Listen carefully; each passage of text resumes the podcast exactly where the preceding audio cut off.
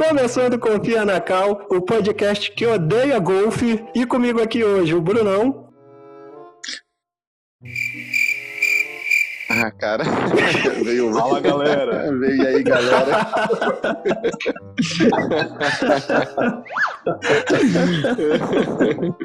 Ai, meu Deus. É, não, cara, vamos, vamos de novo. Calma aí, deixa, deixa eu respirar aqui. Cara, Pra- fala, pra- fala galera, cara. Não, Porra. eu não vou falar que você já me inibiu, cara. Só pro Adriano entender, eu, te- eu disse pro pessoal que falar fala galera não, não faz muito sentido, porque as pessoas ouvem, ouvem podcast sozinhas. Porque na minha É. cabeça ela bota no, ela bota no, no carro pra todo mundo ouvir. Ninguém bota essa porra naquele carro de som que anda pela rua tocando, entendeu? Fala galera! Aí, aí pronto, depois disso o Bruno não consegue fazer uma entrada a mais. E- e- então, e se você não falar, fala assim, é, começando Confia na Cal, aqui é o Gambá, aí depois sou eu, depois é o Pablito, depois é o Adriano. Cai no mesmo problema, pô. Tu vai falar o quê? Qual é? Aqui é o Brunão, e eu falo alguma merda. Ah, Pô, O que, que, que você. você vai falar alguma merda, isso assim, todo mundo já sabe. Fala o maldito, fala galera. Vai, vai se fuder. Depois a gente resolve isso. Hoje você fala, fala galera. Tá bom. Vamos lá, um. 3, 2, 1.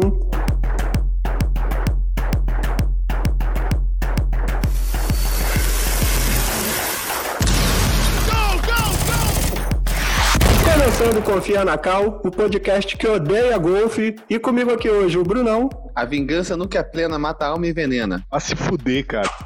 Eu fiquei esperando pra falar isso, velho. É a segunda, terceira vez que tu rouba minha frase pra tomar no cu, pô. Toda vez é a mesma coisa. Tem que inverter essa ordem aí, velho, que Bruno fica roubando minhas frases toda hora. Vou até fiz uma narrativa aqui, ó. Quero falar sobre o nobre poeta, muito discriminado, seu Madruga. Aí eu ia descer a frase. Porra, Cara, velho. ele fez um texto.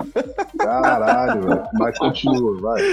Quem é você que tá puto com o Brunão? Porra, agora não sei nem o que falar, me roubou minha frase aqui que eu fiquei uma semana gravando. Fala, galera, fala, galera.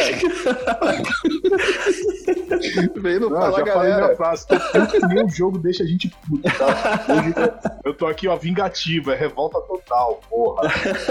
Esses que você, esse que vocês acabaram de ouvir é o narrador de soft porn evangélico, o grande Pablo Bernardo. e com a gente aqui também o nosso convidado especialíssimo que não faz ideia do que, que significa escolher bem amizades. O Adriano, salva de palmas, auditório! Ê, Porra, pensei que vocês não iam celebrar, pô. Eu achei, eu achei que, achei que a galera do, do Bruno ia fazer palma aí pra mim. o Adriano Drico 10, fazendo tiro valer a pena. Que tiro foi esse que tá uma rádio?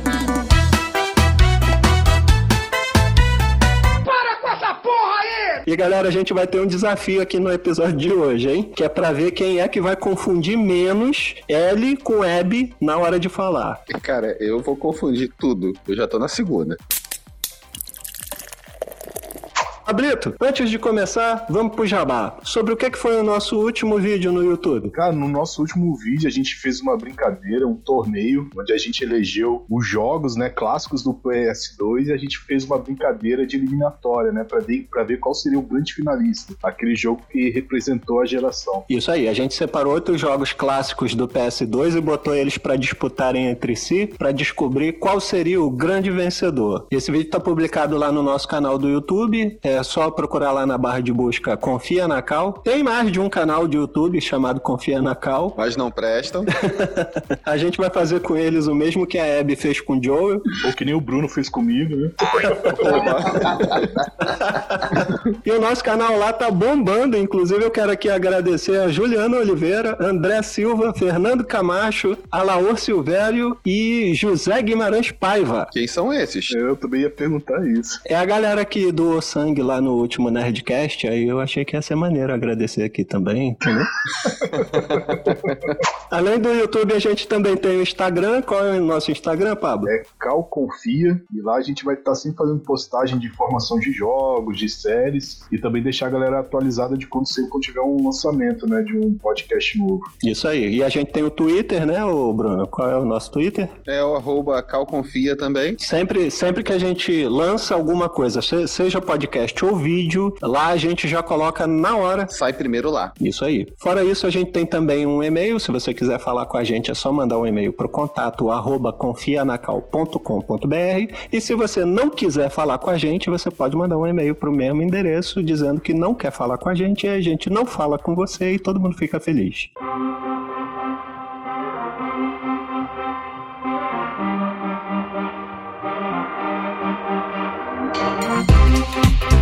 Importante começar esse episódio aqui dizendo que a gente, obviamente, vai botar uma porrada de spoiler tanto do The Last of Us 1 quanto do 2. A gente vai entrar a fundo no enredo, na jogabilidade dos jogos, então já fica avisado aí. Se não jogou nenhum dos dois jogos, se pretende jogar, pausa o podcast aqui, faça esse favor para você mesmo e vá jogar esses jogos e depois você volta. Estamos entendidos? Vamos, vamos deixar só claro: se a pessoa tem é, PlayStation 3 ou 4 e não jogou pelo menos The Last of Us Parte 1, não merece nem estar tá vivo, né? Ouviu isso, Algaci? então segue o baile.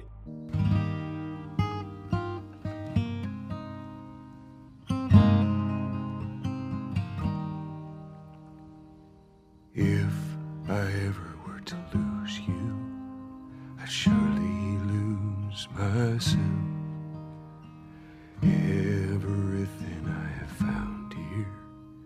Not found by myself. Try and sometimes you'll succeed to make this man of me. All my stolen missing parts, I've no need for any more. Cause I believe, and I believe, I can see our future days, days of you and me.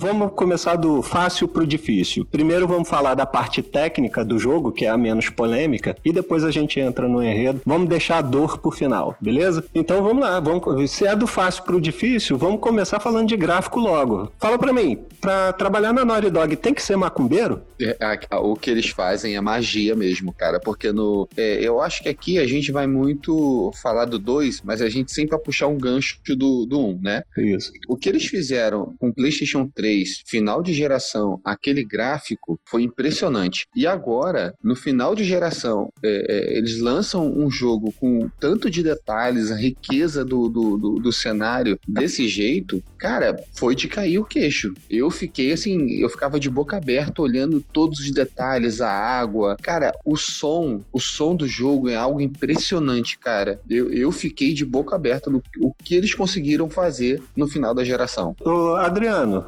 nosso ilustre convidado, você já tinha vi- visto algum jogo, em qualquer plataforma que seja, com expressões faciais nesse nível? Eu não tinha visto, mas eu vou dizer uma coisa pra você, completando o que o é, Bruno falou. É, quando a gente viu o The Last of Us 3 chegar no finalzinho do, do The Last of Us 1 chegar no finalzinho do PS3, cara, eu fiquei com a sensação assim, velho, não preciso de um PS4. E agora no, no PS4, entregando no finalzinho The Last of Us Parte 2, no final da vida, né, do PS4, eu fiquei assim, cara, não preciso de um PS5. O meu PS4 Pet tá decolando aqui, mas ele tá rodando Aham. e tá bonito. Mas o que mais me chamou atenção e me impressionou, além de tudo que o Bruno é, comentou, foi a hora que a Ellie agarra um instalador ou um, um terapita, ou seja lá quem tiver pela frente, e dá uma gravata. Vocês repararam na, na face dela, na, Sim. na feição dela? Aham. Cara, quando eu vi isso, eu falei, não, mano, eu larguei o controle. Falei, parei. Cara, eu, eu, pra você ter ideia, eu girava, porque você, você, a câmera vai atrás dela, né? Nas costas dela. Hum. Quando eu agarrava que eu ia finalizar, eu girava a câmera pra ver a cara dela, ela mordendo os lábios e, e- e- e matando, entendeu? Por exemplo, a Naughty Dog, eu acho que eles fazem de propósito um jogo no final da geração, pra tipo, mostrar pra indústria, ó, é assim que se faz, sabe? E botar a barra de nível, assim, de tanto de narrativa como de gráfico, de gameplay, mais acima, né? Ô, ô Pablito, isso que você falou, é que a Naughty Dog chega no final da geração e fala, e dá, um, dá tapa na cara de todo mundo para mostrar como é que se faz, é, é um problema, cara. Eu acho que a Naughty Dog é o Rodrigo Hilbert do mundo dos games, sacou? que analogia maravilhosa. É só- só- olha só, só mulher vê o Rodrigo Hilbert naquele programa, um cara bonito, rico, sabe cozinhar, faz tricô, é um problema pra você, cara. É um problema pra você. É- é- olha o problemão que as desenvolvedoras vão ter já pra começar a próxima geração, porque elas vão ficar com esse peso nas costas. Porra, olha o que a Naughty Dog entregou no PlayStation 4, cara. Vai chegar o PlayStation 5, que é mais poderoso, e a gente vai entregar uma parada inferior, vamos dizer assim, graficamente, é um problemão. Não, a gente pode ver o que aconteceu com o que aconteceu com o Halo, né? Que, tipo, a gente jogou, tá? Todo mundo acabou de gerar, de zerar o The Last of Us 2, todo mundo elogiando o gráfico, como é possível rodar essa qualidade no- ainda nessa geração, aí você vê o Halo que é da próxima geração, pô, com gráfico, aí tanto é que os caras adiaram, é, não, não tiveram o que fazer, né? É, não, mas a Naughty Dog, nesse ponto, eles sempre estão de parabéns, né, cara? Sempre, cara. Eu acho isso é bom, porque ainda tem jogo ali entrando no mercado e, descendo na nossa goela aí a 279 reais e não entrega essa qualidade. Sem dúvida. Você Sim. falou bem, a, a régua fica alta e, e eu que trabalho em mercado de negócios, essas coisas, a gente tem que ter um cara puxando ali o mercado, né, exigindo do mercado, exigindo da concorrência, para a concorrência melhorar também. Agora, falando do The Last of Us 1, é, uma crítica que era muito comum, é, todo mundo, por mais que gostasse do jogo, um ponto que era muito criticado sempre, é que por mais que você se escondesse em algum mapa e tal dos inimigos, a Ellie ficava sambando na cara deles e tocando flauta na cara dos inimigos e não acontecia nada, porque a inteligência artificial não notava ela, só notaria você controlando o Joel, isso no jogo 1. Vocês sentiram melhora nisso agora no 2? Cara, pra mim foi gritante a melhora, assim, da inteligência artificial do, do game, né? Eu acho que eu, eu só tive um único problema, que aí eu já vou entrar um pouco na história, que é na, na fase do hotel, né? Com a Abby e com Com leve. o Lev, exato, que tinha lá uma mesa de sinuca e o Lev inventou de subir em cima da mesa de sinuca quando tinha um instalador ali andando.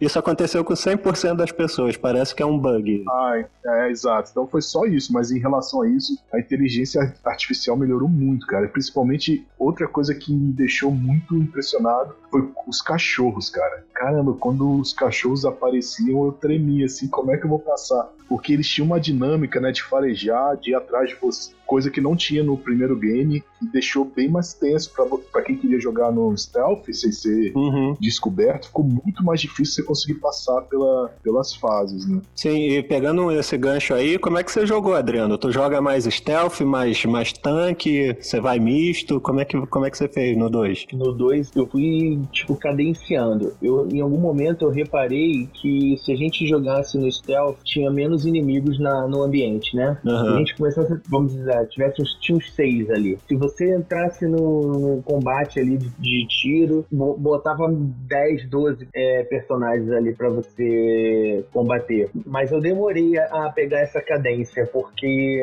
eu senti uma coisa aí no, na troca de tiro. Quando você tá num Uncharted, por exemplo, você tá trocando tiro, você tá tomando tiro ao mesmo tempo, não tá trocando tiro, tá tomando tiro. Aham. Ali, agora eles adaptaram, talvez, do, falando do Kojima lá atrás, né? Talvez do Metal Gear, Phantom Pain, né? Aquela coisa de você tomar um tiro, aí ele cai. Vocês repararam isso? Sim, que aí cai de, ba- de barriga pra cima, né? Isso, ela cai de barriga pra cima e você pode atirar. Isso me incomodou, porque eu tava tão naquele costume, né, de, de continuar atirando ali, e ali eu demorei um pouco a pegar isso. É porque assim, ela, ela quando ela to- você tá mirando, você toma o tiro, você perde a mira, né? Sim, Mas de- dependendo da arma, você até cai. sim. Foi quando eu comecei a sentir esses tiros e cair, que eu não, não conseguia dar continuidade ali na troca de tiro, eu comecei a entender que em alguns momentos não, não tinha como mesmo. Tinha que ter mais stealth mesmo.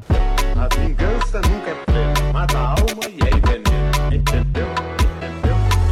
Falando sobre o set de armas que o jogo oferece, eu não sei vocês, cara, mas eu achei ele bem fraco. O, o hall de armas, o arsenal que o jogo te dá na mão, principalmente com relação a L, porque eu passei por todos os meus inimigos, assim, tô exagerando, não foi 100%, mas sempre que eu precisei enfrentar alguém, eu matei todos eles com aquela mina de, de aproximação. Eu já não usei nenhuma vez a mina. Isso é uma coisa que eu achei interessante, aí também entrando muito na história, da Ellie com a Ellie. A Ellie me forçou a jogar sorrateiramente. Eu usava muita faca, eu usava muito a pistola com silenciador ou o arco e flecha pra evitar fazer barulho ao máximo. Aham. Já com a Abby, eu não tava nem aí. Eu queria explodir todo mundo e soltar a metralhadora na cabeça da galera. E na hora que apareceu o lança- o lança-chamas, bicho, aí que eu me diverti mesmo.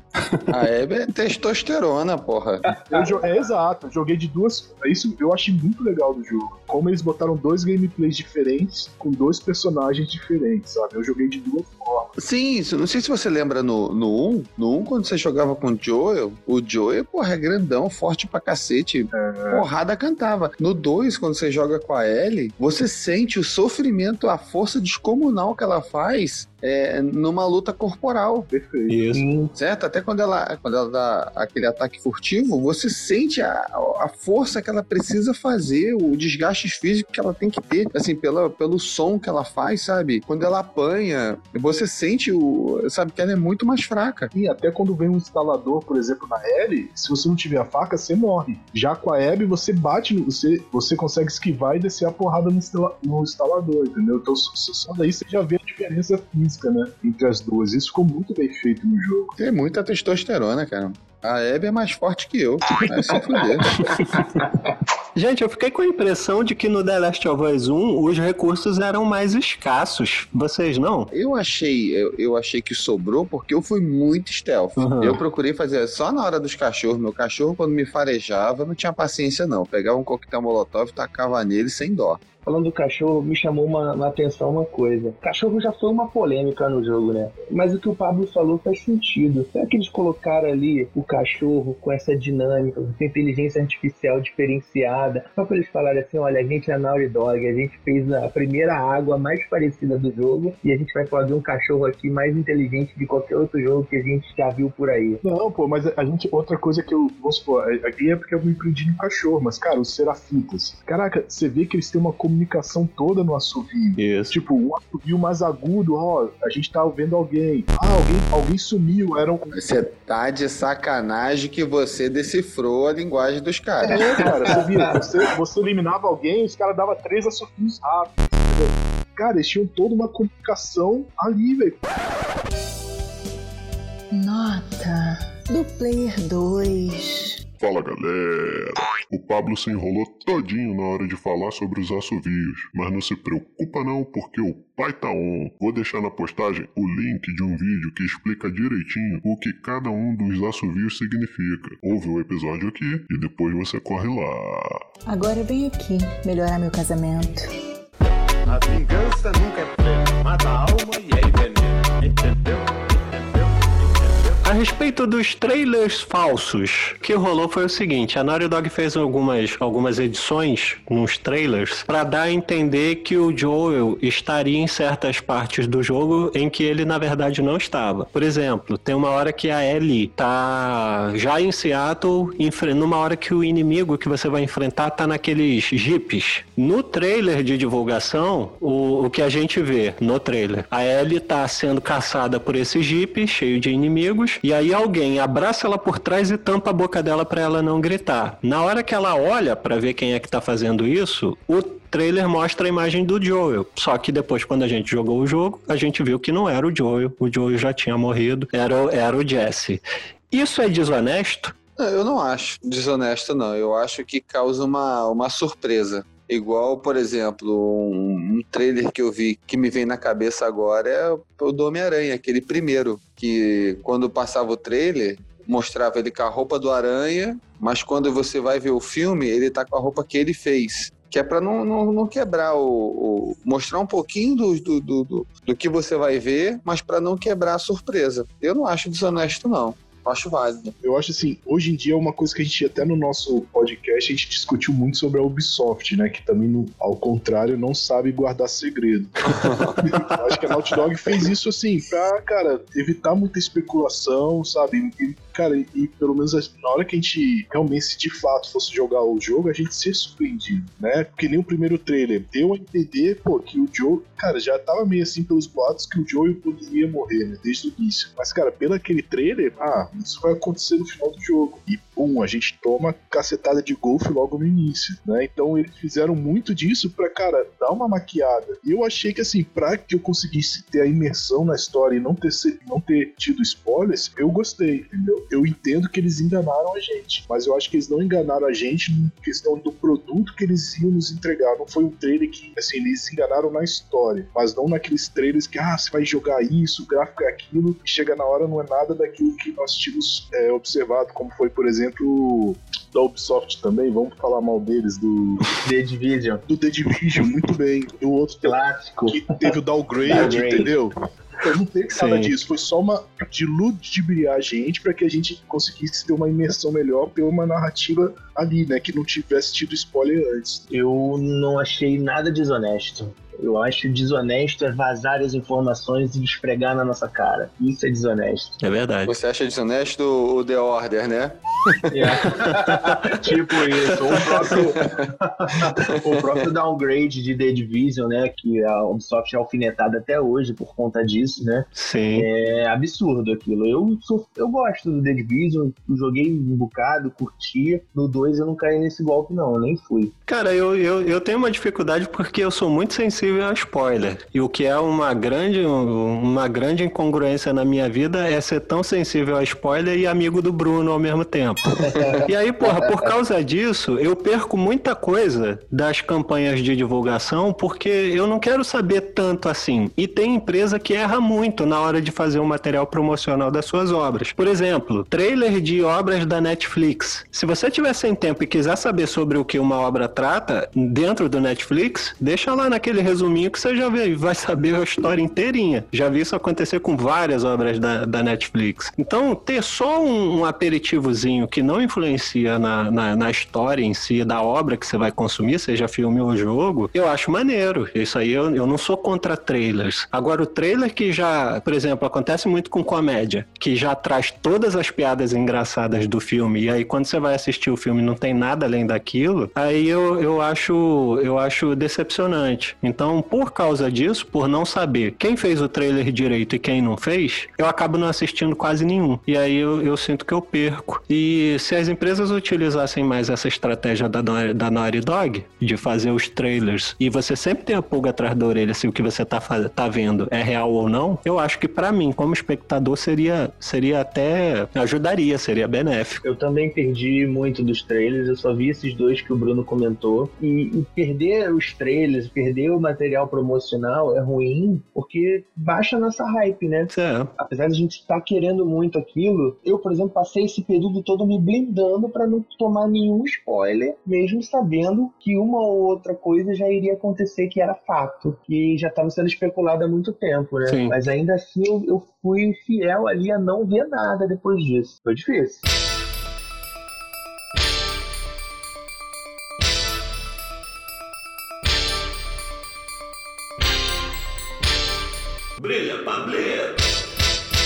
Vamos falar também, antes da gente começar a falar um pouco mais da história, eu achei legal a gente falar um pouco de quem são os caras que estão por trás disso, né? Quem que criou o jogo, quem fez a narra é, o roteiro, né? Os culpados, né? Isso, exatamente. Eu acho que a Naughty Dog ela já é uma empresa muito antiga na indústria, ela tá desde os anos 80 com vários jogos famosos, né? Mas teve três nomes que criaram The Last of Us. Né? O primeiro foi o Bruce Staley, que foi desenvolvedor que trabalhava desde a década de 90, onde ele fez aquele jogo Jax. que você Lembra que é um jogo Aham. parecia um espião que era uma, uma lagartixa? Eu lembro disso. Ele que foi o criador e desenvolvedor, ele também ajudou a fazer o Jack Dexter e ele teve à frente do Uncharted 1 e 2. Com isso, para o Uncharted 1 e 2 também teve a Annie Henning, que é a roteirista, ela foi muito conhecida por ter feito a história do Legacy of Kain né, na indústria do, do games, uma história muito famosa, quem é das antigas curte bastante. Mas o principal nome, né, principalmente no quem assumiu de fato o projeto do The Last of Us 2 foi o Neil Druckmann. Ele é um desenvolvedor, né? Ele se formou em 2014, aos 26 anos de idade. Logo assim, ele quis entrar na indústria, mas a sua formação era de desenvolvimento e programação. Na verdade, ele queria trabalhar com filmes, né? Sendo diretor e roteirista. Mas ele decidiu entrar nessa formação de desenvolvimento e programação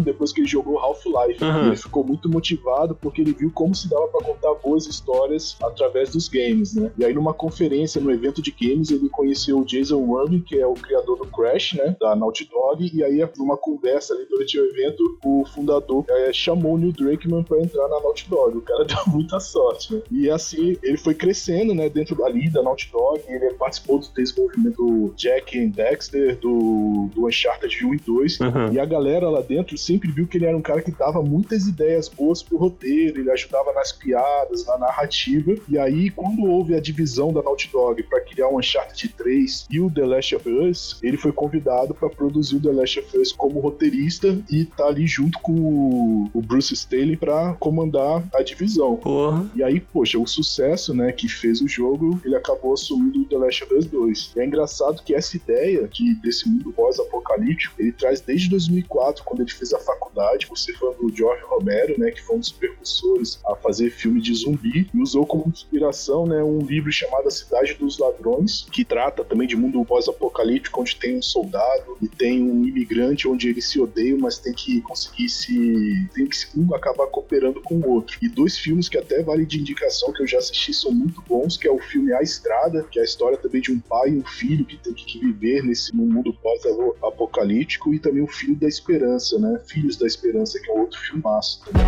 A vingança nunca é plena, mata a alma e é veneno. Entendeu? Entendeu? Vamos entrar de vez no, no enredo do, do, do jogo?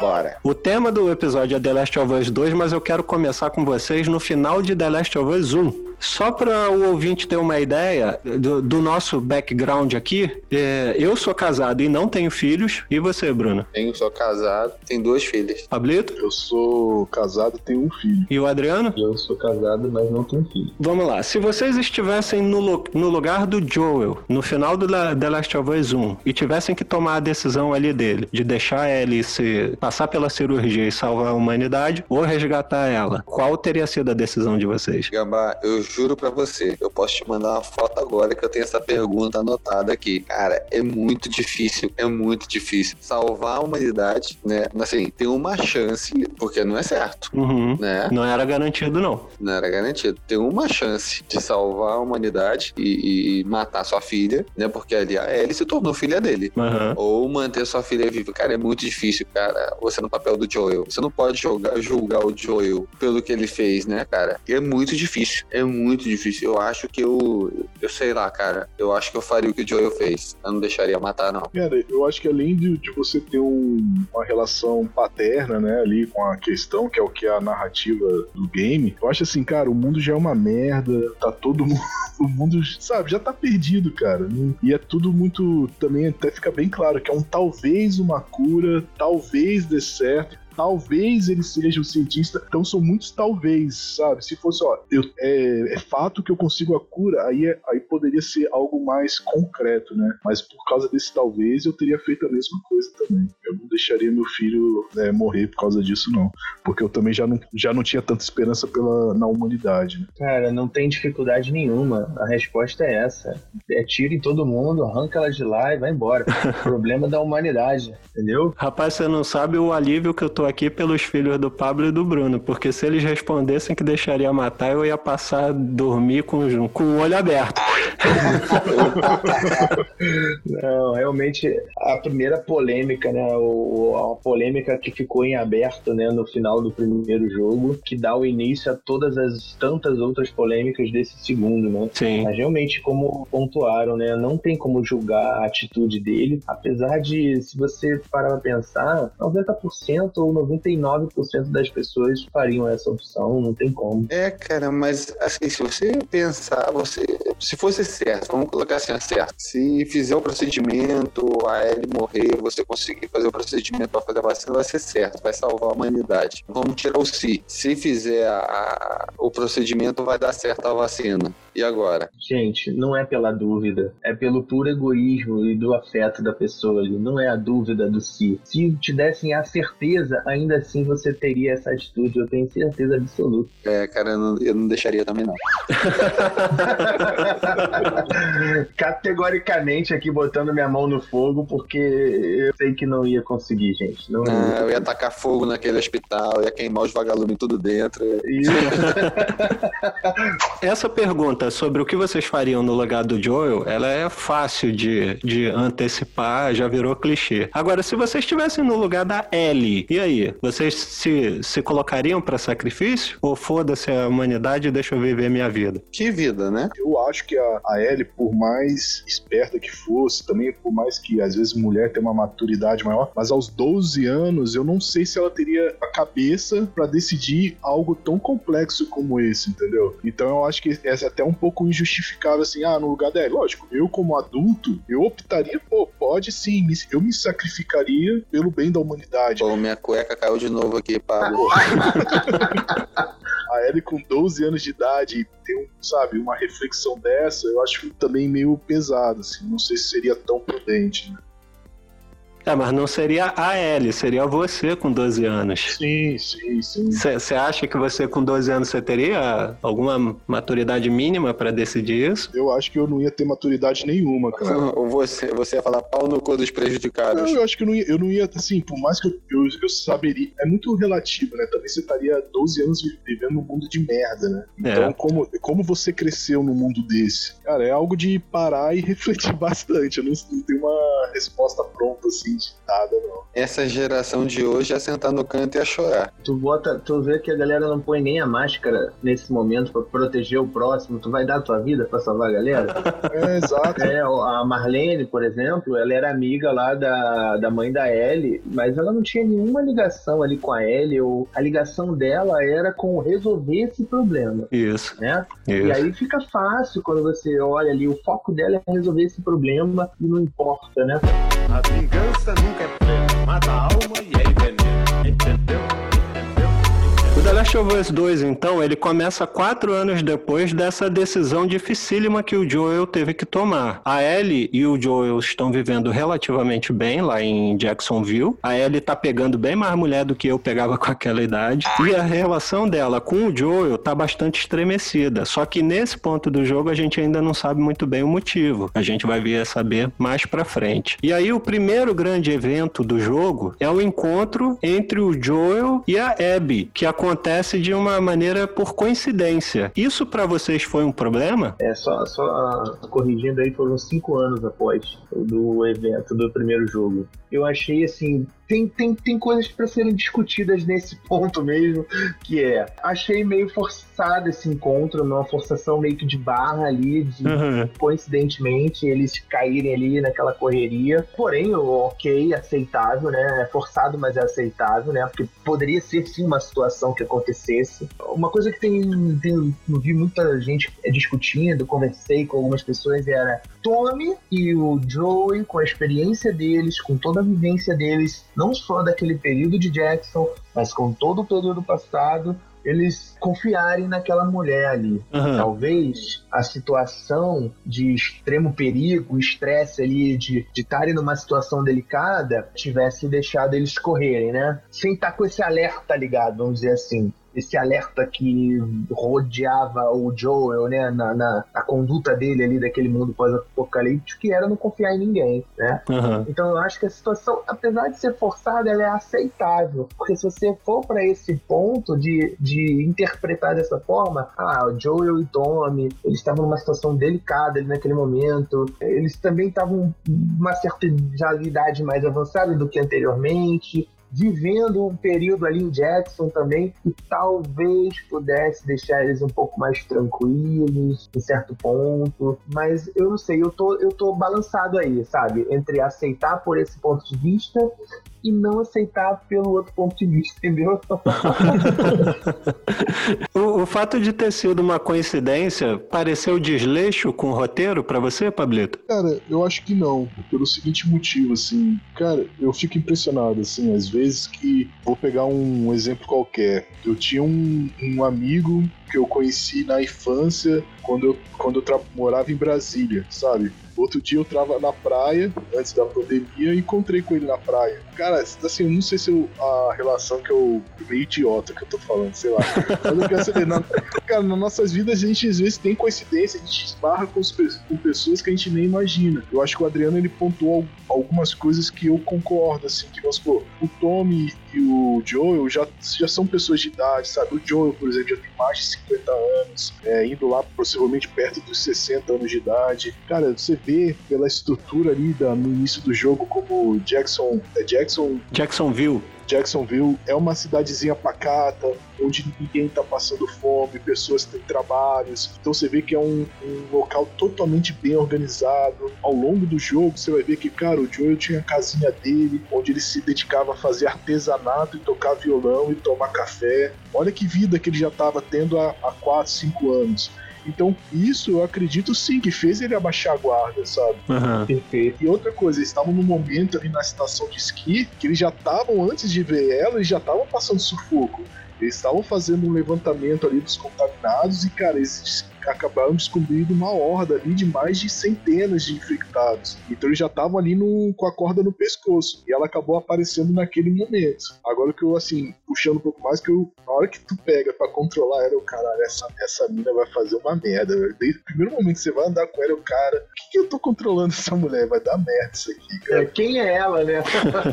É, cara, eu já me senti, cara, eu não tô gostando dessa mulher, velho. Por que, que eu tô controlando ela, cara? Eu me senti incomodado, sabe? É, algo de errado não está certo. É, exatamente. Pegando esse gancho, eu, eu achei, eu não achei só que assim que passa, entendeu? O fato de ter sido conscien- é, coincidência, eu adorei, porque tem uma frase famosa que diz que a diferença da vida real para a ficção é que a ficção tem que fazer sentido, né? Coincidências, porra, acontecem, só que a gente quase não vê isso em obras de ficção. Em obras de ficção, as coisas sempre tendem, nem sempre conseguem, mas sempre tendem a, ser- a serem muito bem amarradinhas. E eles terem tido cuidado, o cuidado não, a coragem de usar uma coincidência para desencadear um momento tão importante do jogo, que na verdade é o motor do jogo, que é a morte do Joel, é, eu achei muito corajoso e eu bati palma. A hora que eu, que eu me dei conta de que a mulher tava procurando ele, isso tem um diálogozinho entre ela e o Owen, né? Dele chamando ela de sortuda, alguma coisa assim. E aí, na hora que eu me dei conta que era atrás do Joel que ela tava indo e que, por coincidência, ela tinha sido salva por ele, eu pensei, caralho, esse pessoal tem culhão. Sim, eu achei ótimo Sim, também. concordo. É, eles tentaram trazer o máximo possível pra realidade, inclusive matar o Joel da forma com que foi, né, logo em seguida, né, desse, desses eventos. E na verdade, já que em certos momentos a gente joga num lado e em outros momentos a gente joga no outro, se você olhar pra, pra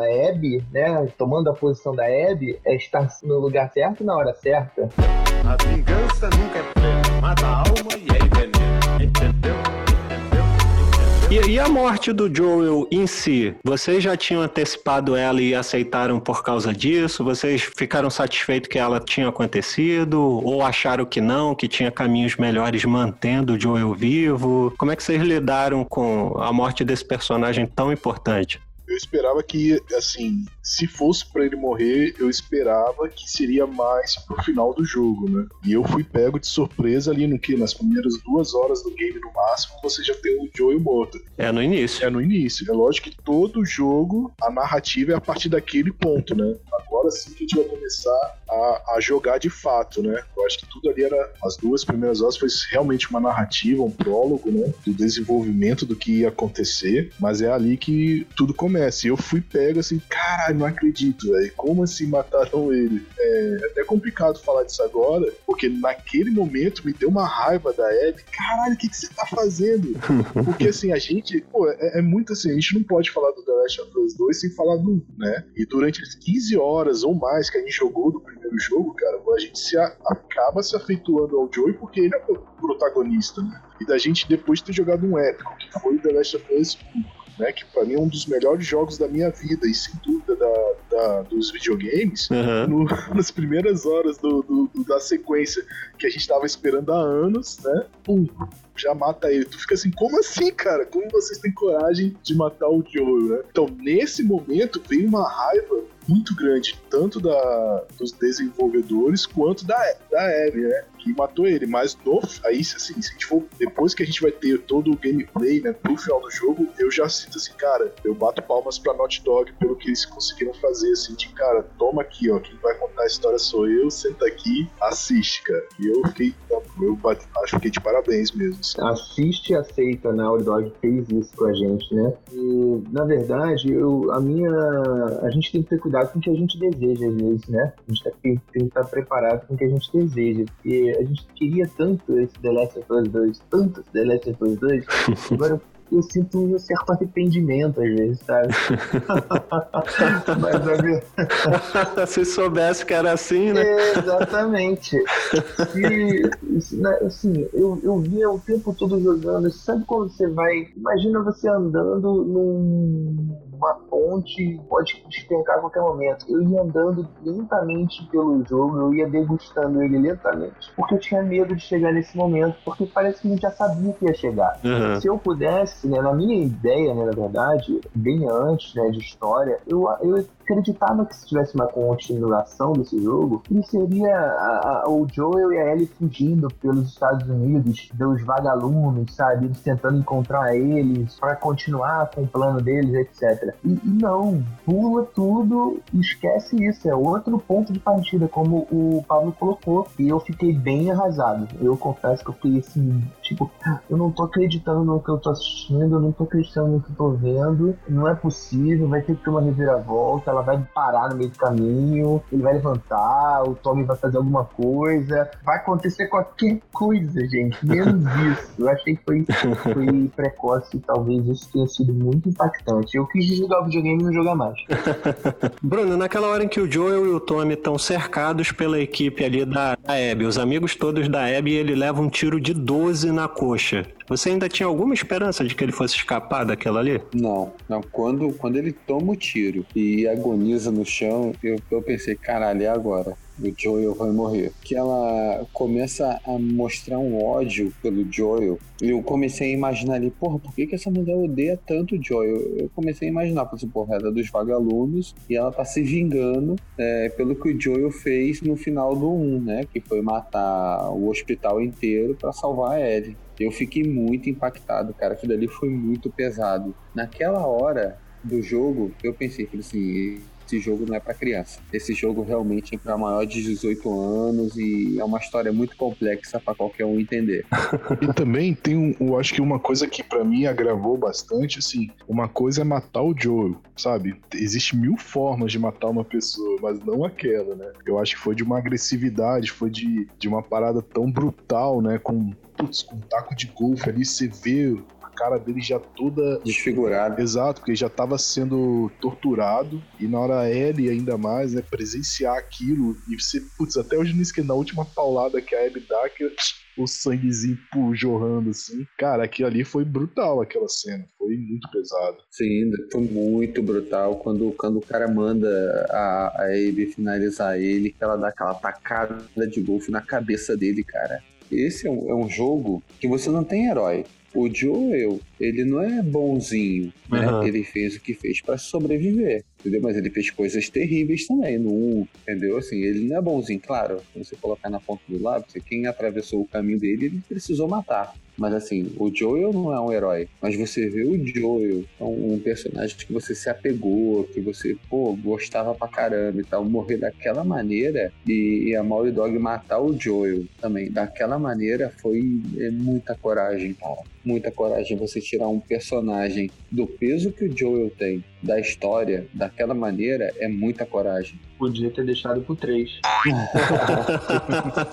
e ter largado a gente quieta, né? Eu não sei porque que a Naughty Dog odeia os fãs dela. É, exatamente. Agora eu tenho que discordar só de um ponto e depois voltar a concordar. É, não, Bruno, naquele momento o Joe é o herói sim. A gente só sabe que ele não é depois. Porque depois a gente começa a refletir sobre toda essa ambientação, sobre todos esses anos que passaram, sobre tudo que o Joe teve que fazer. Aí é que a gente lembra que o Joe é um contrabandista, mas é só depois dali que a gente começa a lembrar. Até ali ele é nosso herói. Né? Ele, a são os nossos heróis, foram colocados no ponto de vista de, como nossos heróis ali naquele momento. Mas eu concordo sim com tudo que você falou, sabe? Eu entendo essa parte e você tá certíssimo. Só que até aquele ponto ali do jogo, cara, dali pra frente é que a gente começa a ter essa reflexão de, de, de que não é e que todo mundo ali tem a, a sua razão e tem os seus caminhos escolhidos, etc. Né? Eu, eu entendi que até uma parte, até uma parte do jogo você, o- eles são heróis, mas depois não são mais heróis. Isso. E a gente só vai conseguir ver a, a outra face da moeda depois de 15, 20 horas de jogo, entendeu? Sim. É aquele negócio, durante esses 15, 15 primeiras horas de jogo, a gente tá ali com a Ellie na, na sede por vingança. E aí depois de mais 15 horas, que é quando você vai ter toda a narrativa da Abby, que é aí que você vai poder pensar, balancear, né? Então é realmente, é, no, é que nem eu, quando, eu, quando eu fui questionado da morte do Joe, naquele momento me deu muita raiva. Mas ao zerar o jogo, Quando você conhece o outro lado da moeda, né, cara? é... Você vê que a Abby, a Abby também tem, tem amigos, sofreu. Exato. No primeiro já era muito as questões da sociedade, né? Como o mundo vive, como as pessoas se relacionam e de plano de fundo, na segunda camada você tinha toda a questão apocalíptica e dos infectados. Cara, no The Last of Us 2, isso pra mim foi a terceira, quarta camada, eles botaram isso lá embaixo, tanto que é- eu achei até os gameplays contra os infectados poucas vezes. Cara, a gente teve quantas que estavam muito mais densas como a questão da vingança, a narrativa das milícias, né? A narrativa até LGBT. Então, cara, teve muitas outras camadas muito mais densas do que a própria questão dos infectados, assim, como eles conseguiram trabalhar outras formas, né, de, de discussão, né? Quando eu vi que colocaram a Ellie como gay, que ela ia ter um caso com a, com a Gina e tal, falei, putz, cara, vamos botar lacração né, no jogo e tal, mas quando você joga e você vê que, que elas têm um sentimento, não que, né, que no mundo gay não tenha sentimento, né? Não tô querendo dizer isso. Mas quando você vê o sentimento, é uma coisa que não incomoda, você vê que é uma coisa natural, que acontece e tal, e meio que fica em segundo plano, e você acaba torcendo pelo casal, entendeu? Eu acho, no, no primeiro momento, eu achei que essa é uma lacração, uma coisa forçada, e depois, jogando o jogo, eu vi que não foi nada forçado, foi uma coisa bem natural e eu achei muito legal. A construção do- da relação delas foi muito suave mesmo, né? Foi bem feito, né? E não foi aquela coisa que você como- comentou, né, Bruno? Esperava uma coisa forçada. Até porque a gente já sabia, né? Jogando Left Behind, a gente sabe, né? Da, da opção da Ellie. Isso, isso mesmo. Eu acho que assim, essa opção sexual da Ellie já foi muito bem explorada na, na DLC, né? Então já, assim, pra quem jogou não era tanto uma novidade. Né? E até essa questão da Ellie ser, ela ficou muito mais introspectiva, né? Mais calada, até dentro, dentro do vilarejo de dentro de Jacksville, onde ela já estava habituada, se- já tem ali, né? Todo no início do jogo uma questão de preconceito também, quando ela e a e a Dina se beijam, né? Naquele trailer, né? Que a gente só vai ver de fato essa cena no final do jogo. Então, mas, poxa, e aí mais à frente a gente vai ver também a questão do leve. Então, quer dizer, eles trabalharam muito bem isso também. Sim, eu, eu- acho que o jogo ele, ele, ele representa muito bem duas linhas de diálogo praticamente só, bem no início do jogo, um troço que eu sempre pensei a respeito dos gays, que é o quão mais difícil é a vida deles, mesmo se você tirar o preconceito de lado, se, mesmo se você esquecer que existe preconceito, porque para pra pensar, eu eu tô entendendo que todo mundo aqui é hétero, ok? Mas nós héteros, se a gente gosta de uma mulher, a gente vai lá, conversa com a mulher e vê se rola ou se não rola. Um gay, ele, um um homem gay, então, se ele acha um outro cara atraente, ele não pode simplesmente ir lá direto nesse cara e chamar o cara pra sair, porque ele corre o risco de levar um soco na cara, né? E isso acontece com a Abby, Ellie, ó, já errei também. Com a Ellie logo no baile, logo no, no iniciozinho do jogo, em que a Dina tá tomando as rédeas ali, né? Deixando bem claro que, que vai rolar um amasso ou outro, mas a Ellie tá bem acanhada e dizendo: Ah, o, o pessoal tá olhando,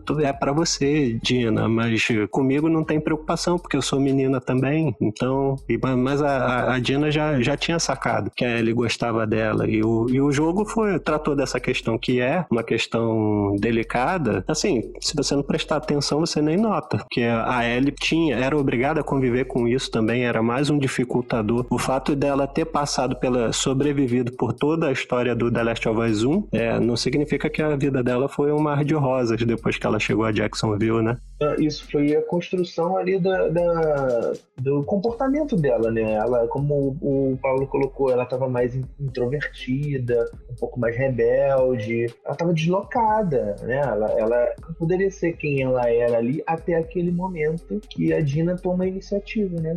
A vingança nunca é plena. Mata a alma e é veneno. Entendeu? Agora, um troço que com certeza não foi mar de rosas foi a trauletada que o, o Joel levou na cabeça e morreu. E logo depois disso, o que a gente queria mais do que a Ellie era a vingança, certo? Então o jogo leva a gente pra Seattle e logo assim que a gente chega em Seattle, junto com a Dina, a gente tem ali uma insinuação de mundo aberto que me causou uma estranheza sem tamanho. Eu fiquei acho que um minuto e meio parado em cima daquele cavalo pensando, eu tô jogando The Last of Us mesmo? Vocês estranharam assim também? Eu demorei. Deu uma estranhada porque o The Last of Us, apesar de parecer o mundo aberto no 1, ele era bem linear. Ele te empurrava para um, pra um certo ponto. Ali tinha muito, tem muito lugar para você explorar. E, e você não precisava ir em todos. eu, eu demorei a entender que era aquele pedaço de Seattle era dessa forma. né? eu demorei mesmo a entender. Tanto que eu fiquei muito tempo do jogo ali, rodando, explorando toda a área Eu também. pra entender aonde que eu ia,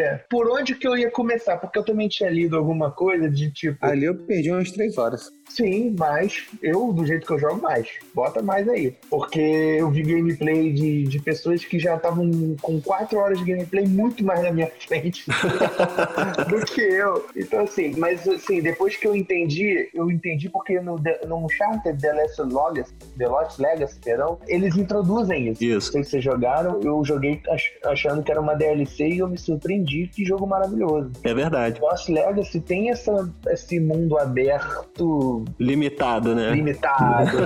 é, é verdade. Então, assim, eu estranhei bastante, eu demorei muito ali, eu tinha muito medo de entrar em um prédio e perder alguma coisa de outra parte, sabe? Ser obrigado a seguir dali, porque tinha parte do jogo, assim, né? Se você entrasse em determinado momento, avançava e você não conseguia voltar, sabe? Esse era o meu receio. O que eu me senti ali, o que, que me causou estranheza, acho que vai ficar bem claro pra vocês agora. Eu me senti como o cachorro que corre atrás do carro e aí o carro para. E você não sabe o que fazer. Pois é, eu fiquei parado ali no cavalo ali pensando, eu posso ir pra esquerda, eu posso ir pra direita, eu posso ir pra frente, mas peraí, não, não é assim que funcionam as coisas, gente. Eu tô com as rédeas do cavalo na mão, mas eu quero que vocês me guiem. Me leva, porra. não faz isso comigo, gente, pelo amor de Deus. E aí é quando a gente chega em Seattle que a vingança de fato começa, né? É aí que a gente vai começar a ver a transformação da Ellie na busca dela pela Abby. E eu consegui não errar agora. Parabéns para mim. E a, e a primeira vez que assim que a gente sente que, que o bicho vai começar a pegar mesmo é quando a Ellie parte pra cima da Nora, que é aquela moreninha que termina no beco, no beco não, no túnel cheio de esporos. Eu achei que aquela morte ali daquela menininha é a, é a hora que simboliza que dali pra frente virou um caminho sem volta. Até então daria pra Ellie refletir pensar e, ah, pensar alguma coisa assim, tipo, ah, o Tommy já tá correndo atrás dessa mulher, eu tô com a Dina grávida aqui, vou pegar essa mulher, tá machucada, e vou levar de volta pra Jacksonville. O Tommy é foda, provavelmente vai conseguir matar a Abby e tá bom. Até chegar na Nora eu acho que dava. Agora, depois do que ela faz pra conseguir a informação que, que a Nora falasse e a maneira como ela volta, pra mim ficou a impressão de que a partir dali é que virou um caminho sem volta. Vocês tiveram impressão parecida ou, ou não? Não, eu concordo. Ela volta, tanto é que ela volta pro teatro, né? Que é como se fosse o QG ali, a base de segurança delas. Ela volta transtornada, né? Ela volta chorando e aí a Dina tem Volta que. perturbada. Exato, aí a Dina tem que acalmar ela. Então, sem dúvida, foi ali que ela mostrou que a vingança nunca é plena, mata a alma e envenena. Eita, a minha entrada aí.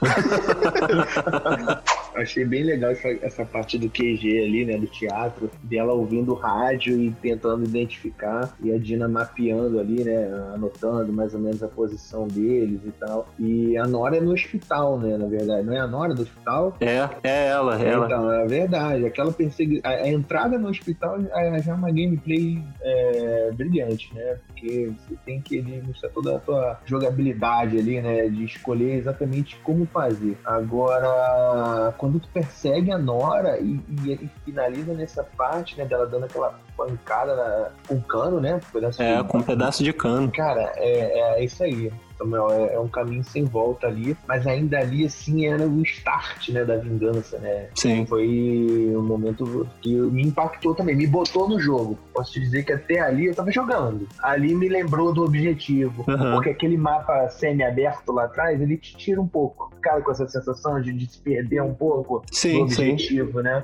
Eu acho que esse, essa pancada que ela dá, ela acorda, ela, ela acorda a gente ali pro jogo também. A maneira como ela volta catatônica pro. Ela volta praticamente um zumbi, né?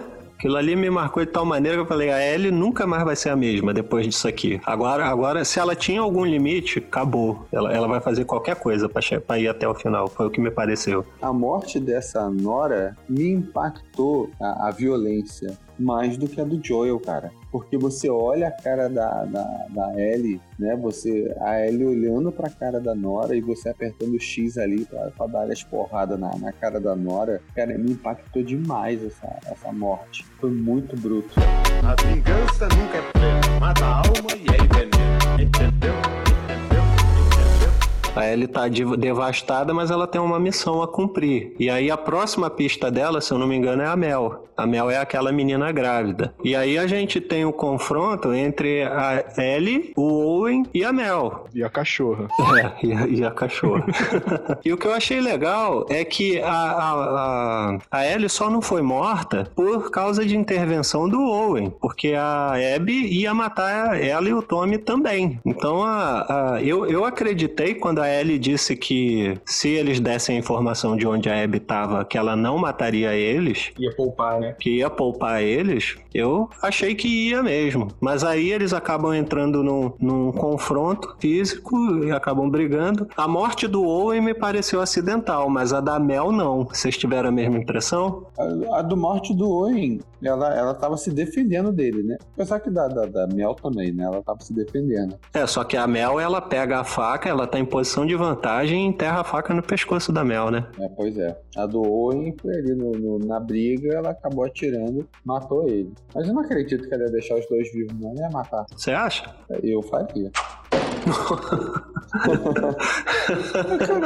Olha o mundo desgraçado que ela vive, ela vai deixar o cara vivo. É, naquele, naquele momento a gente não consegue perceber na Ellie se ela realmente ia, ia dar essa vantagem, né, ou esse alívio, né, pro Owen, né, já que ele deu uma ajuda lá naquele ponto lá atrás, né, não dá pra perceber isso, Aham. se passou isso na cabeça dela, né. Não, e também, pra mim, muito mais do que a Mel, também estava grávida, depois, na, na- vamos botar assim, na segunda fase do jogo, você mostra como era um cara legal e boa praça o, Owen. o Owen, sabe? Como era um cara que tava de saco cheio daquilo, só queria ir pra Califórnia, fumar maconha, sabe? Queria sair daquele mundo. E, tipo, é mais um, assim, cara, que na raiva da Ellie perdeu a vida, né? Sim, entrou no. cruzou o caminho da Ellie, ela tá no modo Kratos. Exato. Entrou no caminho da Ellie, vai pra vala. Tá grávida ou não tá grávida? Já, a, a menininha do The Last of Us 1, pra mim, ficou lá atrás. Ficou lá na Nora. Já era. A Nora morreu e nasceu uma nova Ellie, pra mim, naquele momento. Na, ao meu ver, ela sofreu quando matou o Owen, princip- e principalmente a Mel, mas eu acho que à medida que o tempo passa, ela sofre cada vez menos com as horroridades que ela faz. E, e o engraçado é que você vai vendo, né? Você, você vê a história de uma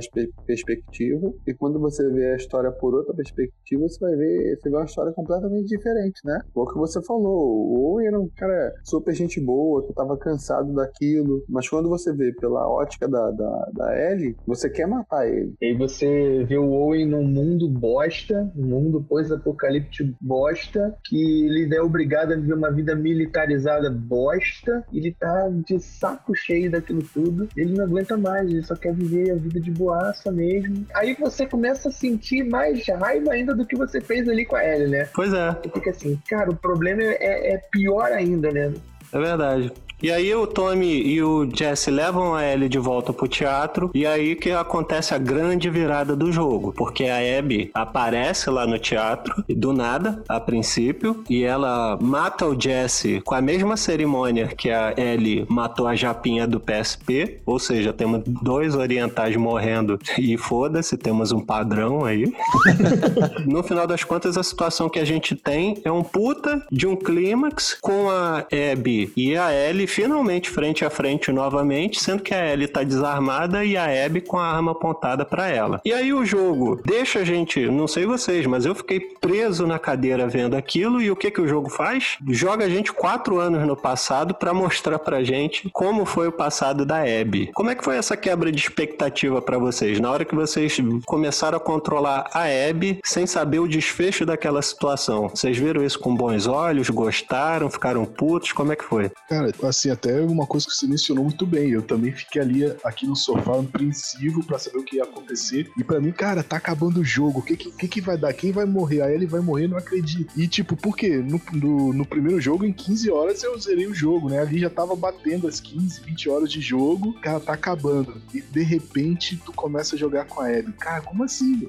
Como assim? Ela acabou de matar o Joe, eu vou ter que jogar com essa filha da puta aqui. Não tô acreditando nisso. Caraca, que reviravolta, velho. Porra, aí que eu, eu fiquei assim, cara, sabe? Eu me senti mal, sabe? Eu não queria jogar com ela, sabe? Ah, não tô acreditando que vocês vão me forçar a jogar com ela. Eu fiquei bem, bem nervoso, assim, no momento. Uma das primeiras coisas que acontece quando a gente controla a Abby é ver, na perspectiva dela, a chacina que o Joel fez lá no hospital pra salvar a Ellie. Como é que foi isso pra você, Adriano? Você já tinha sacado esse background dela? Eu vou te falar que de todas as coisas que eu pensei, isso foi uma das coisas. Que antes de, de ver que realmente era, né? Eu até comentei com a minha irmã. Cara, uma das coisas que eu imaginei é que, assim, como todo mundo de repente em algum momento pensou, né? Essa menina Abby tá ligada a alguma coisa ou alguém ali daquele hospital. Eu só não tinha certeza do pai ser o, o, o tal cirurgião lá, o médico que ia fazer as coisas. Quando a gente se depara com a Ellie e a Abby já arrebentou o Tommy ali, e aí tu vai pra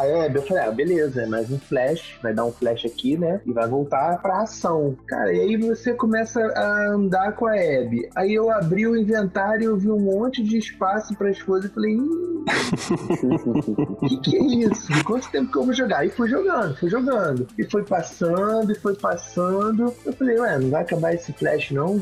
Cara, não acabou o flash. Eu peguei colecionável, sabe? Uhum. E eu falei, caramba, aí quando eu passei do primeiro dia, né? Porque tem as datas lá, né? Seattle, dia 1. Isso. Foi que eu percebi, cara, que eles iam contar todos os mesmos dias da Ellie. E Não, da Abby. Abby. Não, Vai contar todos os dias da Ellie. Ah, tá. Né, porque ela fez quatro, Quatro dias dias, né? Sim. Então, só que com a Abby, né? Aí, assim, até eu perceber isso, eu não tava entrando no jogo, eu tava igual o Paulo. Eu falei assim, não, mano, eu não quero jogar com essa mulher, cara. Eu quero que se dane a Abby. Eu quero voltar pra Ellie, dar-lhe uma surra logo e me vingar. Só que eu também tinha esse mesmo receio do Pablo. Eu falei, cara, a Naughty Dog vai matar a Ellie, porque eles já fizeram tudo isso e eles vão falar assim, eu vou matar a Ellie sim. E aceite você que gastou 279 reais na pré-venda. E se você esperou na última semana para comprar, nós ajustamos o valor para 309 na edição especial e você vai pagar por isso também.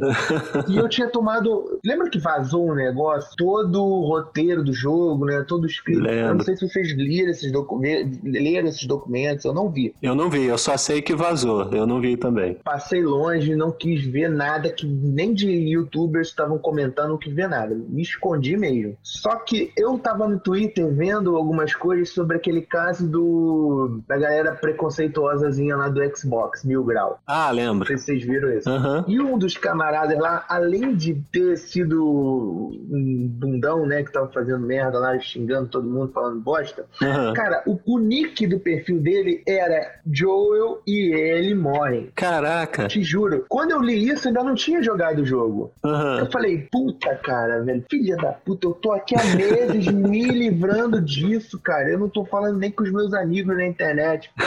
Eu tô bloqueando o colega que tá postando coisa do jogo. E aí eu fui ler uma parada que não tinha nada a ver com a história e o cara tava lá com isso no título lá do, negócio- do nickname dele. Eu falei, ah, mano, não dá. O nickname entregou a minha idade agora, hein? é verdade. E aí eu fiquei, tipo assim, eu tava querendo voltar pra Ellie com a Abby, ali pra aquele confronto, mas eu tava com medo do que, que eu ia ver ali, entendeu? Aham. Eu achava que eles iam derrubar ela ali também. E aí, tipo assim, ah, você não, não deixou ela morrer lá pra ajudar a humanidade, então a vida dela foi em vão aqui agora por conta de uma vingança. Ponto. Dorme com esse barulho. E aí, pra nossa surpresa, esse flashback aí pode entrar pro Guinness como o maior flashback de todos os tempos, porque durou umas 15 horas a gente jogando com a Abby. E uma das coisas que mais me chamou a atenção em relação à Abby foi que já todo mundo já comenta, ela é boa de se jogar na versão tanque, né? Você partir pra porrada, ela é forte, ela tem boas armas, coisa e tal. Mas uma coisa que eu notei, eu não sei se vocês notaram também, é que o level design das fases quando você joga com a Abby é totalmente diferente do level design quando você joga com a Ellie. Eu achei o, o level design com a Ellie muito parecido com os prédios e casas que a gente já tinha jogado no The Last of Us 1. Agora, quando entra a Abby no jogo, aí a gente tem aquela floresta dos serafitas, onde você tem que esconder no mato alto, você tem um puta de um arranha-céu com uma fase você totalmente vertical, que eu achei fantástica, aquela fase que o prédio tá todo destruído e a gente tem que descer ele junto com o Lev.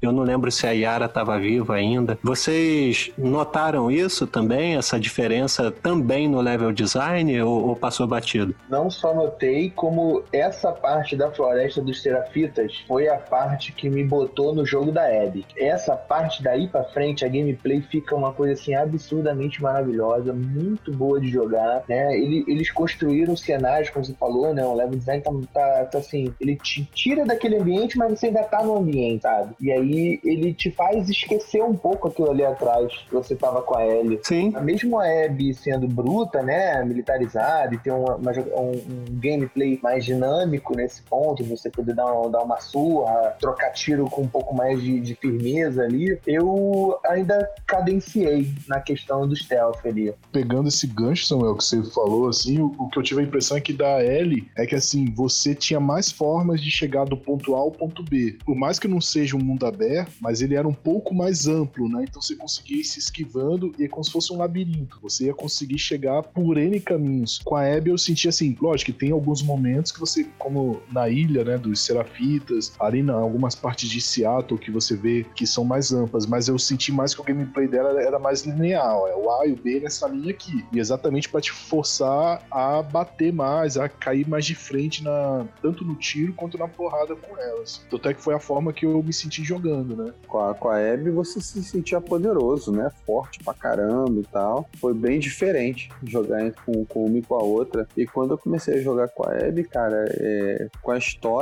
você vai entendendo o lado dela, né, cara? Você vai. Porque no início. Você demoniza ela, você quer matar ela, né? Você quer se vingar. E quando você começa a conhecer a história da, da Abby, cara, você, porra, cara, gente boa, ela é uma pessoa boa fazendo coisas terríveis, mas, cara, a Ellie também tá fazendo isso. E na questão do, do gameplay, eu senti muita diferença também. Eu gostei de jogar com as duas, tanto com a Ellie quanto com a Abby.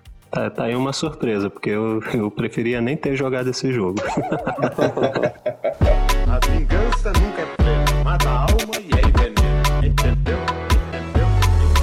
vamos lá, gente. Agora explica pra mim a relação da, da Abby com os irmãos Levi e Yara. Vocês compraram logo de início isso aí? Foi natural pra vocês? Vocês entenderam essa ligação entre eles com facilidade? É, Eu, eu, eu entendi, cara, porque eles salvaram a vida dela, né? Aham. E, e naquela parte que ela, tra... vamos botar assim, entre aspas, trai os lobos, que aquele moleque fala pra ela, ah, você atirou no seu povo. Não, você é meu povo. Cara, meu irmão, até arrepiei ali. Eu fiquei Team Abby, entendeu?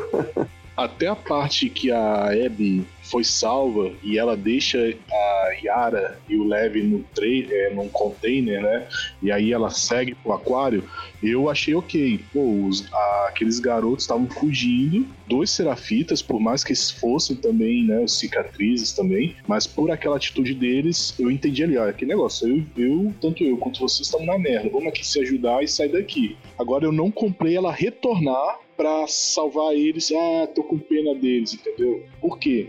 Porque nesse momento você já teve outros flashbacks da Abby. A Abby, a grande vingança dela, né, era o Joel, né? Por mais que ela tenha matado ele, cara, por anos ela ficou treinando pra ser uma matadora. Tanto é que a Mel menciona, né, naquele momento na qual ele fala: que porra é essa de você ficar depois, né? Que porra é essa de você ficar com pena dessas crianças? Quem é você? Você é que mais de, de todos os wolves, você foi a que mais matou cicatrizes, né? Quem é você pra agora querer ser a, a santinha, né? Tanto é que até ela olha assim, cara, a Mel que é a boazinha tá falando isso pra Abby, né? Então, esse momento assim dela retornar pra salvar o Levi e a Yara, por mais que a Yara tava ali com o braço, tudo mal, eu não comprei muito bem, não. Eu acho que ali que pra mim deu uma forçada, assim, sabe? Muito pelo que a gente já tava vendo da Abby antes. Eu acho que em todo momento, né, da gameplay da Abby, eles tentam a- aproximar a gente dela, né? Tentam fazer a gente criar vínculo com ela. Então, nesse momento, eles a, ele, a minha sensação é de que eles, eles falaram assim, olha, vamos, a gente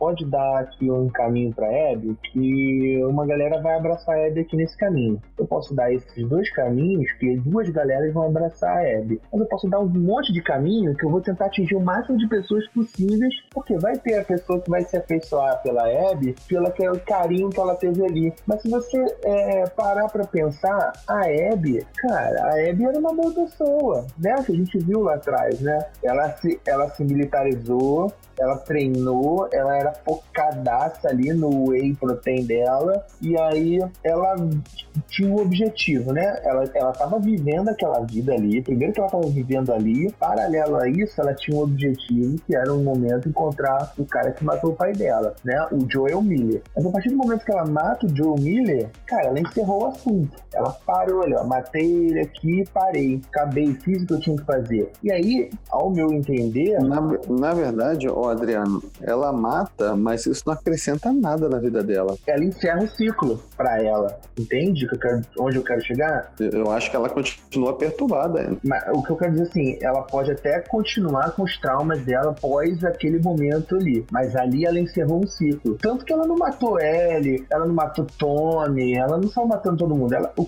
o objetivo dela era finalizar aquele ponto ali. Matar o cara que matou o pai dela. A partir do momento que ela matou ali, beleza, acabou aqui, vou tocar minha vida, vou seguir a vida com as perturbações que eu vou carregar. E aí sim. Só que ali quando a gente tá jogando a gameplay com a Abby, a gente já tá após a morte do Joel. Então o que eu quero dizer, ali a gente começa a ter conhecimento da personalidade da Abby, das características dela, que por mais que ela seja uma pessoa que tá amargurada, que sofreu trauma, ali dentro dela ainda tem ali, pô, tem duas crianças ali passando perrengue e elas me ajudaram. Eu preciso fazer alguma coisa por elas, sabe? Eu acho que dali ela parte para encontrar as crianças de novo, mas também ali eu falei, caramba, mais um negócio para fazer que não tem nada a ver com o que eu tinha que fazer, parece que tá tirando do meu foco, sabe? Essa foi a minha sensação. Pois é, e aí pegando esse gancho seu, qual foi a tua impressão sobre a missão de ter que ir lá pra ilha pra resgatar o a ilha dos Serafitas ter que resgatar o Leve? Eu acho que tinha mais coisas para serem abordadas, escritas e alguém perdeu o fio da meada ali. Ou, falando de Naughty Dog, né, a gente pode estar sendo preparado para uma, uma coisa posterior e não no final de geração. Hum, Pode ser É, umas eu- pontas soltas. é, Quem era? Eu passei o jogo inteiro achando que aquela deusa venerável lá era Marlene, cara. Eu olhava aquela imagem e falei assim: é a Marlene? Será que eles estão achando que. Será que a Marlene ali, a gente não conhece muito também dela? Será que ela tinha ali uma conduta dentro dos vagalumes, que era uma coisa bacana, que alguém achou alguns escritos dela, e aí levando pra parte do, de um outro tema polêmico que eles trouxeram pro game, né? Que é a religião, né? O fanatismo religioso, que até isso foi abordado, né? A gente. Será que o Games encontrou algum material, né? Porque os caras invadiram lá o hospital, lembra? O hospital lá é Santa Mônica, não é isso? Isso. E vocês viram depois como é que tava lá? Porque mostra, não lembro se é a Abby ou a Ellie voltando no hospital já um futuro próximo ali, com ele todo abandonado, tudo destruído, todo zoado, abandonado. É a Ellie. É a Ellie, não é? É a Ellie. Isso é quando a Ellie vai lá e procurar mais coisas sobre ela mesmo, que ela ainda tá em dúvida com o lance do Joel, né? Pois é, ela é quando é um flashback em que ela descobre a verdade. Sim, que é um, um ponto ali que a gente, sabe, aquele momento ali é doído, cara. A expressão da Ellie, é, ela, ela chorando de soluçar, sabe, com aquilo ali travado no peito dela, é impressionante. É impressionante o misto de sentimentos que deixa dentro da gente. Cara, eu tava o tempo todo falando assim, esse jogo não é divertido, esse jogo não é legal. Cara, eu desligava o videogame eu tava cansado, eu tava aflito, sabe? Eu não tava relaxado. E aí, voltando lá ao ponto da Abby com os terapeutas, eu, pode ser que não foram exploradas algumas coisas ali que é pra deixar um caminho aberto pra outras possibilidades, né? Não sei. Não, eu, con- eu concordo plenamente. Já era uma ideia minha também. Muito, você falou muito bem, Adriano, que eu também já ia. É uma coisa que eu queria mencionar que eu acho que a próxima DLC vai ser a. Eu, eu até aposto, vai ser o Lev e a irmã dele, a Yara. Mostrando porque de todos os grupos, os Serafitas foram que menos foram abordados, né? Toda essa questão da narrativa. É lógico que o The Last of Us trabalha muito com a questão dos textos, né? A gente vai encontrando aquelas cartas das pessoas e vai dando dicas, e ali você, caramba, ó, o cara tá deixando de ser da milícia do- dos Wolves vai virar um serafita, ah, uma família tal, né? A questão de todo esse fanatismo religioso foi muito bem, muito bem trabalhado através dos textos. Mas de fato, né, a gente só tem ali um pouco mais deles quando a gente tá na ilha ali pra salvar o Leve, né? E até tem aquela cena ali que mostra que o fanatismo, né? Como a mãe é capaz, por uma ideologia religiosa, matar o próprio, a própria filha, né? E na verdade, só porque os, os religiosos do, ali, os cabeças, queriam utilizar ele como uma procriadora e ele se sentindo um menino, né? Então até nisso a história aborda muito bem. Agora, só voltando rapidinho na parte da Abby, uma coisa, por que, que eu não comprei? A gente discutiu no, no início. O Joel baixou a guarda, foi falar o nome, andou com os caras. Cara, o Joel tava naquela é, cidade pacata há cinco anos, sabe? Já era um senhor de idade. A Abby não. A Abby matou o Joel semana passada e agora já tá com pena de garotinho. Pô, não deu tempo dela amadu- amadurecer e trocar todo. Ah, agora eu eu matei o Joel e sou paz e amor. Entendeu? É por isso que eu não comprei tanta ideia dela. E até o que você questionou, Samuel, só pra complementar também, eu acho assim, eu acho que foi um pouco mais a gente conseguir sensibilizar um pouco mais a Abby. Por isso que teve essa parte da ilha, mas eu senti um pouco foi um pouco de encheção de linguiça, sabe? Pra dar mais gameplay ali pra história ser, vamos dizer assim, contadas, né? E muita gente achou isso. Pois é, essa parte da ilha principalmente é um dos pontos mais, criti- mais criticados. Muita gente achou que foi uma encheção de, de linguiça ali, um tapar-buraco, ganhar mais tempo de tela ali, pra você ficar mais tempo com a Abby e tentar se afeiçoar mais a ela. No final você ter essa reflexão lá, que a gente vai chegar daqui a pouco, né? Foi a primeira vez que o The Last of Us também trabalhou com uma boss fight, né? Que botou a Ellie pra lutar com o paciente zero, né? O cara que começou toda a dispersão do fungo. E ali, na hora que aquela parte da ambulância, eu pensei que eu tava jogando Resident Evil, né? e, no- e também no final dessa parte da ilha da Abby, caralho, aparece um negão lá de 2 metros de altura que dá tiro, joga lança-chama, o cara não morre. Você des- é, arranca o couro dele, o rosto dele, e o cara não morre. Rapaz, eu quando tava enfrentando esse cara, eu comecei a chamar ele de Joseph Klimbel. Pior, velho. Tu fazia tudo, ele não morria, velho. Não, não importa o que você faça com ele, ele vai continuar vindo pra cima de você. É. Mas a vida é uma caixinha de surpresa.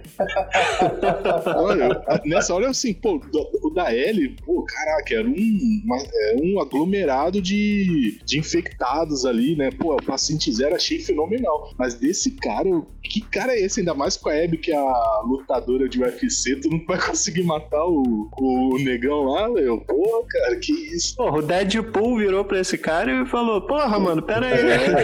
Menos. A vingança nunca é plena. Mata a alma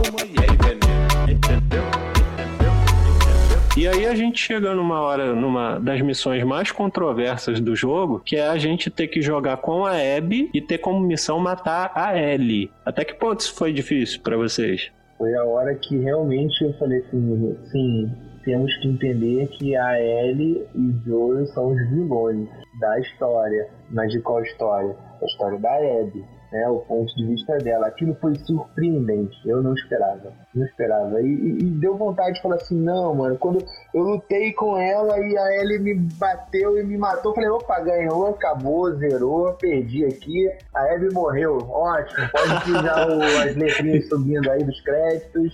E foi assim, foi difícil. Não foi fácil ter que encarar isso aí também não. Cara, na, naquele momento ali, eu vou ser sincero, velho, que eu ainda, eu, por mais que você tava ali, é, jogou horas e horas com a Abby, já conseguimos ver, né, os motivos dela, e é como o Adriano falou, não tem vilão, né, quem é o vilão? É o vilão da, da história de quem, né, então são dois heróis e dois vilões, tudo depende do seu ponto de vista, mas de qualquer forma, mesmo assim, você ainda tem carinho pela Abby, você não quer matar ela, né, então eu vou ser sincero, cara, eu, eu acho que eu, eu morria com a Abby toda hora só pra não matar ela. Tipo, parecia que eu não queria que aquele momento chegasse, sabe? Eu ia lá, ah, velho, pô, deixa eu cair nessa bomba aqui pra ver se a história acaba assim, sabe? Eu ficava morrendo com a Abby e o jogo, não, você tem que avançar, tem que avançar. E foi, eu não, eu, é uma coisa assim, ele, cara, gente, ó, velho, senta que eu vou enfiar isso aqui pela tua goela abaixo. E, e aceita isso quieto. E foi bem pesado, foi bem, bem difícil fazer, jogar essa parte. Eu, eu morri de propósito ali também. É, então, foi eu que eu morri de fiz. propósito. Eu demorei a, a seguir em frente, cara. Que eu falava, não, cara, eu quero controlar a Ellie. Eu não quero controlar a Abby. Exato. Me deixa, me deixa, me larga.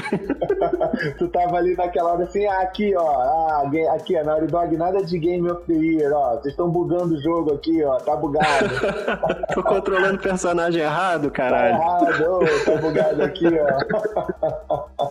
Eu, eu fiquei com uma sensação também assim, o jogo ele vai te, ele vai te conduzindo, né, é, o tempo todo pra te explicar aquela história, pra te explicar o porquê daquilo, pra te explicar o ponto de vista dos dois. E naquela hora que eu vi a Ellie, eu falei assim, cara, a Naughty Dog não só tá explicando, mas como ela tá desenhando, pra que você entenda que é o ponto de vista da Abby, a visão dela. A gente, como sociedade, como indivíduos, a gente tem uma visão de mundo diferente, né? Pablo tem a visão dele, de toda a experiência que ele carrega da, da vida dele, eu da minha, e, Samuel da dele, Bruno, etc. A, a opinião dele é uma, a minha é outra, às vezes podem convergir, às vezes vão divergir, mas ali são duas situações extremamente opostos que se encontram. E aí parece que você fala assim, ah, peraí, tu não entendeu? Peraí que eu vou desenhar pra você o que que tá acontecendo. Eu, eu também fiquei com essa sensação, sabe? Falei, porque foi a partir daquele momento que eu tive total clareza da mensagem, né? Como eu vinha falando, você joga e você não tá se divertindo. Não tá se divertindo. Você tá com a falsa sensação de estar se divertindo. Mas você tá saindo do jogo, desligando o play, você tá desligando cansado, aflito, sabe? Ofegante, você tá, tipo assim, você tá calado, pensando. E aí você vê o, o momento do jogo que você para pra refletir e, e realmente você sai da zona de conforto o tempo todo. E é isso que você que o jogo faz você. É sair da zona do conforto o tempo todo, sabe? E, e não é um jogo divertido que tu fala assim, ah, vou aqui jogar esse boss fight, vou vencer e olha que divertido. Não, cara. O É boss verdade. fight é ele. E agora, brother? Pois é. Merda. Cara, nesse, nessa parte do jogo foi a parte em que a Abby me ganhou. Porque ela teve a oportunidade pela segunda vez de matar a Ellie e não matou. Ela, inclusive, ela tinha acabado de ver a Mel morta, grávida, e ela teve a oportunidade de matar a Dina. E a Ellie diz: não mata ela não, que ela tá grávida. E a Abby fala: melhor ainda, né? E aí o Lev interpela e a Abby não, não, gasta muito tempo raciocinando que aquilo não, não ia acrescentar nada a ela. Ela larga a Dina lá, fala pra Abby caçar o, pra Ellie caçar o rumo dela e vai embora, cara. E aquilo ali demonstra uma clareza, ao mesmo tempo que eu tava feliz que a Ellie tinha sobrevivido, eu tava olhando pra Ellie e pensando assim, olha só que merda de pessoa que você é, Ellie. A, a mulher que você tá correndo atrás já, te, já teve a oportunidade de te matar duas vezes e não matou porque não quis e foi embora. E você aí vivendo esse, esse carrossel de merda que você tá se auto-impondo. Não sei como é que vocês encararam o final desse embate. Ali ficou claro também. Ali mudou meu, minha, minha visão em relação a- a- a- ao plot do jogo, né? Que é a vingança. Ali já não, não era mais vingança. Co- Quando você falou que a Abby dá a segunda oportunidade pra Ellie, e a Ellie ainda assim tá ali insistindo, cara, o jogo é sobre consequências, sobre escolhas, né? Não é mais sobre vingança, é sobre consequência. A gente não falou das mortes avulsas. Por exemplo, nesse ponto que a Abby entra ali, que ela, ela, ela imobiliza o Tony, ela imobilizou o Tony, mas ela já, já deu um balaço na cara do Jesse ali que não deu nem tempo de tu sentir a morte do cara. E o cara também era de boas, sabe? Pois é. É mais um, mais um empate aí, porque teve aquela outra também do Tommy lá atrás, a perseguição do sniper lá, né? Sim. E o, o Jesse era o Owen da Ellie, né? Não tinha um envolvimento romântico, mas era o cara boa praça igual. Sim, exatamente. E aí você vai vendo as consequências dos atos da, de ambos, né? Da- Da Ellie e da Abby ali, na verdade, né? Exato, é verdade. Não, e o Jesse, além disso, além ser o cara, até no jogo deixa claro que como ele era bem quisto por todo mundo em Jacksonville, ele era o pai do filho da Dina, eles eram amigos de infância, né? Então, o Owen a mesma coisa, você vê assim que era um cara bom, que apenas estava cansado daquela vida, né? Tipo, militar que eles estavam sendo obrigados a pelo Isa, Isaac. Isaac, né? Pelo Isaac a, a ter. Então, quer dizer, são pessoas boas que simplesmente só porque entraram no caminho delas, perderam a vida, né? Eu acho que o- você foi muito bem, pontuou muito bem, Samuel, que é assim, ali que eu comprei a história da Abby, sabe? Quando pela segunda vez ela se demonstrou ser superior a Ellie pelas suas atitudes, sabe? Tipo, cara, não, eu não preciso disso. Pra mim já deu o que eu queria no Joel, pra mim já acabou, sabe? Então ali eu comprei a história dela. Eu falei, cara, que história, assim. Como tudo é uma questão de ponto de vista. E assim, vários jogos, principalmente no primeiro, mas, pô,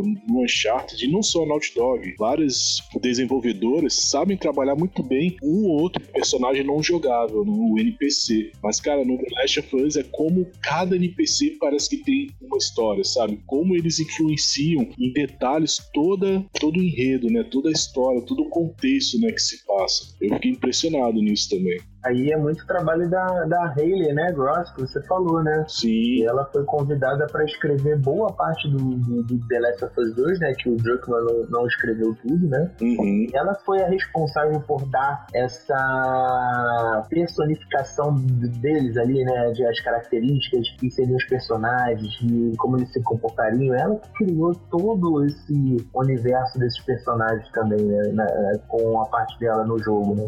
Ela fez um trabalho brilhante, então, porque o, a receita do desastre para esse jogo estava nos personagens periféricos e não nos protagonistas. Porque comprar o barulho dos protagonistas era muito fácil. Do, do Joel, do, da Ellie e da Abby. Agora, se a gente não se importasse com quem estava morrendo, o brilho desse jogo tinha ido pelo ralo. Exatamente. Até o Manny mesmo, né? Que a gente vê ali o Manny acompanhando a Abby, né? Em alguns momentos. Cara, quando o Tommy dá o balaço nele lá, cara, você fica assim, caraca, meu irmão, a Abby não vai ter nem tempo de respirar.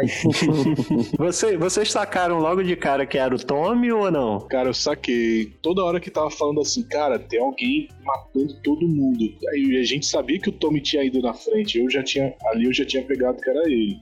Eu, eu pesquei na hora que dá aquele. Lá de, de cima dá o brilhozinho do, do sniper. Eu falei, putz, é o Tommy. Ferrou, irmão. Eu não vou passar daqui ileso, sabe? E na hora que tu, e na hora que tu tá correndo, cara, que o Tommy ele, ele dá uma bobeada que tu consegue botar ele na mira ali e fala assim: não, velho, atira pra parede, meu irmão, atira pra parede. eu comecei a errar tiro ali. E, cara, eu fiquei com a sensação, será que eu podia ter atirado nele acertado, sabe? Na hora que ele tá.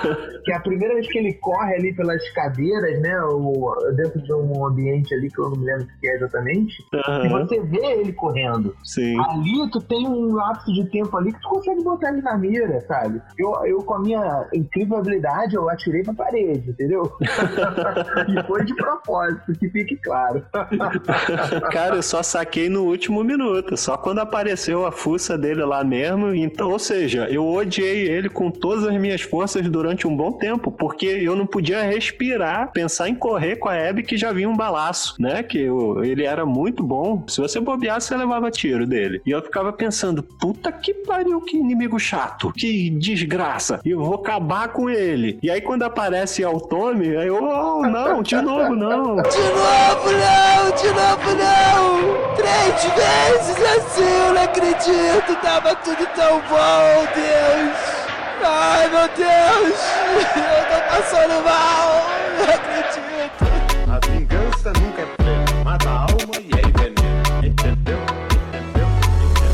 Nessa parte da, da, da Fazenda, Pablito, você teve a mesma impressão que eu, que o jogo estava caminhando para terminar já e ia fechar daquela forma ali, com a Abby e com a Abby, ó, já, mas nossa, eu tô ganhando isso aqui de, de, de lavada.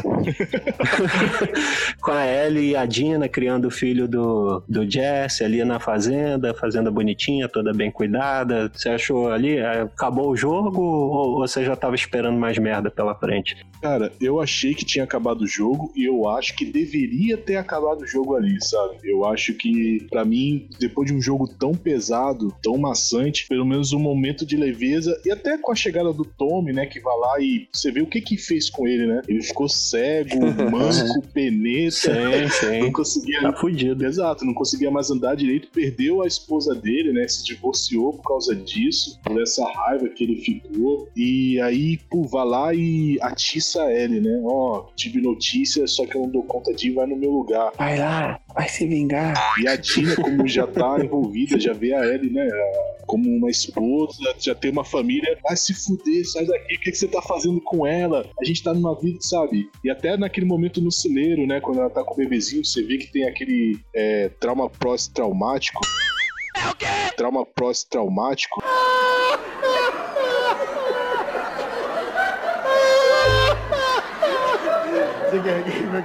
É, porque você falei merda, né? Alguma coisa própria. É o- neuro- neuro- Existe trauma pré-traumático. Não, qual é o nome disso aí? Não, tem aí, velho. É o transtorno de estresse pós-traumático. Aí, ó, obrigado. Cara, valeu. eu, eu não sei se é isso, mas ele falou com tanta convicção que eu vou comprar. Então, quer dizer, você vê que a Ellie já ficou transtornada, mas, cara, ela já tinha a vida dela, sabe? A, ela vivenciou que aquilo não ia dar em nada. E ela teve ali a oportunidade de ter uma vida tranquila. Então, pra mim, eu acho que pra gente também, poderia ter parado ali, que pelo menos teria um final amplo, né? Que, pô, daí depois ficaria da nossa imaginação ver o que, que poderia ter acontecido no futuro, mas pelo menos um final mais tranquilo, sabe? Depois de tantas horas de, de tanto sofrimento, sabe? Mas enfim, depois quando começa tudo, caralho, eu não acredito. Eu, eu, eu já tava cansado, sabe? Tipo, cara, não precisa mais jogar, pra mim já deu, não quero mais. Pode acabar aqui que eu tô feliz com o final da história, mas não. Ninguém aguentava mais tanta vingança, né? É, cara, aí lá vem mais umas 5 horinhas, 3 horinhas de jogo. E aí a gente acaba tendo uma missão nova pela frente. Isso aí te deixou empolgado ou você já tava maluco pra, pra desligar o videogame? Ah, cara, eu já tava estafado já de tanta vingança, cara. Eu já tava mal. O, o jogo já tinha me deixado mal. Apesar que, assim, que eu gostei de como terminou, entendeu? Mais uma vez lá, as duas brigando, e a porrada fechando, e a Ellie... Quando a Ellie bota a faca no pescoço do moleque lá no barco, eu falei, cara, não é possível que a Ellie vai fazer isso, cara. Depois de tudo que ela passou, dela ver que a, que a Abby se vingou e não chegou a lugar nenhum, que ela teve um pouco de vingança e não chegou a lugar nenhum. Será que ela vai fazer isso? É, eu já tava estafado de tudo já, entendeu? Mas e, mesmo assim eu achei maneiro. No final das contas, o saldo foi esse pra você também, Adriana? Tu, tu meio que foi de má vontade, mas no final achou que valeu a pena? Essa missãozinha adicional? Eu achei que, como o Paulo colocou, né, a gente podia ter encerrado ali na, na fazenda com a Ellie, tipo, aceitando que perdeu, cara, que ela não consegue resolver aquilo, sabe? Tipo, não, eu não vou chegar no boss, vou vencer e vou ficar feliz. Não, eu, não- eu cheguei num obstáculo que eu não consigo que superar e eu tenho que lidar com isso, eu tenho que aceitar. Eu achei que poderia ter encerrado ali sim, e esse ser o, o final polêmico, que é o final que te tira da zona do conforto. Você tá acostumado a chegar no final de um jogo, vencer, ficar feliz, é isso, beleza, ganhei. Não, você chegou no final, cara, e você não venceu, sabe? Você não venceu, ninguém venceu. A Dilma aí, ó. Tá aí todo mundo prejudicado, tá todo mundo hoje com transtorno de estresse pós-traumático. Esse jogo, cara. Enquanto não saíam três, cara, a gente não vai botar um ponto final nisso. Que é exatamente o que a, a Abby fez, né? Co- Como eu falei lá atrás, né? A Abby, quando matou o Joe, ela botou um ponto final naquilo que incomodava ela. Isso. Mas não ficou feliz. Não ficou feliz. Não mudou nada na vida dela. Aí a gente se depara com essa situação. A Ellie, ela precisa dar um ponto final nisso, porque ela acredita fielmente que se ela não der um ponto final nisso, ela não vai conseguir conviver com aquele problema que ela tá, né? Que é o, o, o TEPT, né? O, não sei se é assim que se pronuncia. Mas ela precisa dar um ponto final naquilo. Cara, e aí vem mais um ponto que eu falo, não é vingança mais, é consequência. Cara, já não tem mais vingança nisso tudo. Já acabou, a vingança já caiu por terra. Na minha opinião, ela tá mais uma vez fazendo uma escolha e a escolha errada para aquele momento, né? Aí ela vai para aquela missão de encontrar em Santa Bárbara a Abby. Cara, eu, eu tava com essa sensação que todos vocês estavam, assim, tipo, gente, chega, já deu, não acredito que eu vou jogar mais um pouco. Eu falei, ah, não, deve ser só mais um pedacinho aqui. E aí começa a, a Abby lá capturada e a Ellie depois lá naquela, naquele bairrozinho, né, vamos dizer assim, naquela, naquelas casas bonitas lá. Ela vai enfrentar os cascavéis, outra facção. outra facção, os Cascavéis, eu falei, porra, maneiro. Pode terminar as duas pegas por eles, presas no mesmo lugar, e pum, acabou. Espero três. E não, mano, e ainda vai mais coisa. Cara, impressionante. E tem mano. mais um genocídio. Tem né? mais um genocídio muito bem feito, e mais uma vez impactante ali, né? Muito Walking Dead total, né, cara? Você Aham. lidando com esse tipo de situação. E aí fui gostando, sabe? Fui gostando do que eu fui vendo. Cara, invadir aquela mansão é, foi muito bem feito, assim, cara. Eu achei que foi. ah, Ali eu comecei a sentir assim, cara, agora ele vai pegar ela, filho. Agora ele vai arrebentar ela e vai me dar a sensação que eu quis ter lá atrás de arrebentar a mulher que matou o Joel. E não, filho. E aí a gente se depara com aquela praia com a Abby arregaçada, desnutrida, cabelo curto, magrela e assim, caramba, e você tá estafado, né? Como o Pablo colocou e como o Bruno comentou. Você tá estafado, cara. Você não aguenta mais, você tá cansado igual a Ellie, igual a Abby. Tá todo mundo assim, chega, pelo amor de Deus, chega disso. E aí a, a teimosia da Ellie vai lá e fala assim, não, filho, vem cá que eu tenho que resolver isso aqui com você, senão eu vou esfaquear o menino. Eu achei que poderia ter terminado até com ela ali, tipo, de repente ela afogava a Abby, né? Naquela hora que ela tá realmente afogando, que a Abby já também já não tem força. Eu falei assim, ela vai matar a Abby, o, o, o Lev vai levantar e vai finalizar ela. E vai acabar o jogo assim. Toda hora eu tinha uma, um, um lapso assim de como seria o final. E eu não esperava que foi, sério. Foi surpreendente. A vingança nunca é plena, mata a alma e é.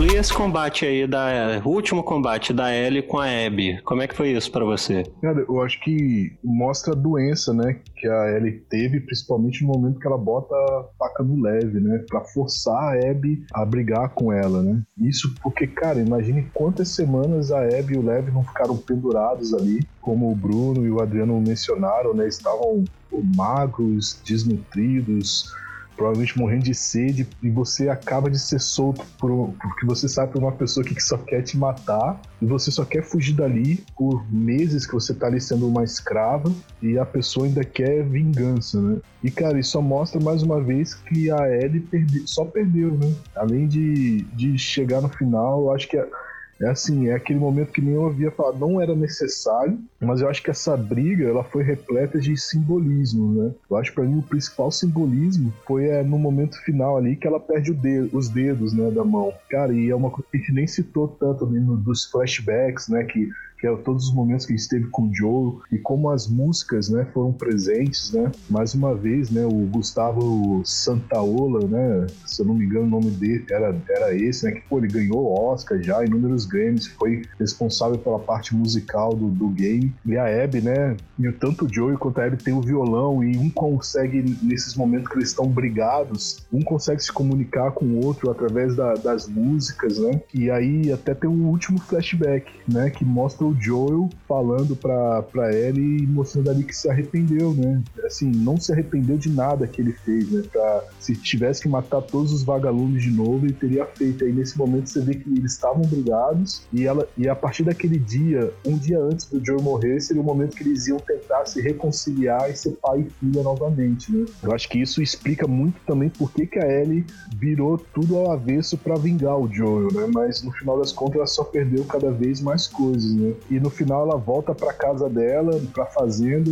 já não encontra mais o filho, nem a, a, a Dina, que foram embora, e aí ela vai lá, pega o violão do Joel para tentar tocar alguma coisa e não consegue, porque perdeu os dedos. Cara, para mim essa cena final foi de um simbolismo muito importante, assim. O que, o que eu achei bem interessante dessa cena é que ela não leva o violão. Ela larga o violão lá. Para mim, aquilo ali significa que ela, se não superou, pelo menos ela aceitou o corte do laço entre ela e o, e o Joel. Eu não sei se foi diferente para vocês, mas o flashback para mim, esse último flashback em que o Joel conta que faria tudo de novo e a Ellie diz que vai tentar perdoar ele, essa é uma das últimas cenas do jogo, né? Ela é lá no finalzinho. E foi somente ali que eu entendi com clareza tudo que a Ellie perdeu por causa da Abby. Porque se não existisse a Abby, eles tinham muito futuro juntos pela frente porque eles iam tentar reconstruir a relação que eles tinham antes. E por causa da Abby e do desejo de vingança dela, essa promessa de um futuro melhor durou talvez 24 horas só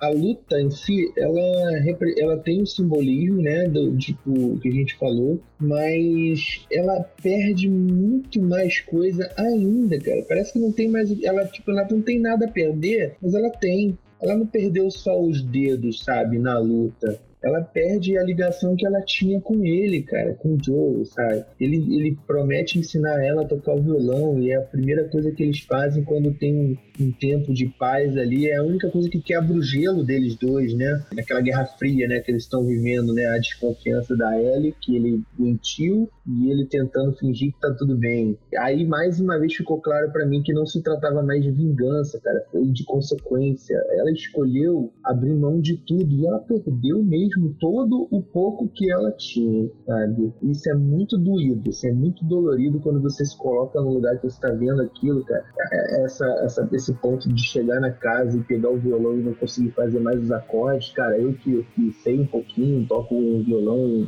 um pouquinho, cara, eu fiquei assim, caraca, o cara deixou um legado para ela e ela jogou pro lixo sabe? Lixo, cega nessa vingança que ela enfiou na cabeça dela e nesse problema que ela tinha pra resolver, sabe? É, é doído, assim, sabe? Foi mais uma surra que deixa, assim, você impactado, chocado, chocado. Você fica chocado com aquilo ali. Ah, me pareceu aquela situação em que você não sabe o, o que, que você tem a perder e você só se dá conta quando é tarde demais, né? Exatamente. É, é aquela coisa da gente, às vezes, reclamar do pouco que a gente tem, não dá valor, mas é, num piscar de olhos as coisas mudam, cara, sabe? Num piscar de olhos tudo muda. E, e ainda mais sabendo que você tinha uma escolha, nossa, cara, que é, é, é pra te derrubar mesmo, cara. Você fica eu, eu falei, verdade, eu não, eu não tava jogando videogame já tinha mais de um mês, cara. Eu, eu não consegui mais ligar o videogame depois disso, sabe? Porque eu fiquei assim, cara, eu fiquei muito assim, transtornado com tudo que eu vivi ali, sabe, no jogo. Agora me diga o seguinte, na opinião de vocês, um jogo não ser divertido, isso é inovação ou é defeito? Cara, o, o Gambá, o que é diversão? Diversão é só um, um, jogo de, de. Vamos botar em filme, é só um filme de comédia? Cara, é, é, filme triste também é diversão. Eu me diverti, eu fiquei mal com o jogo, fiquei triste, mas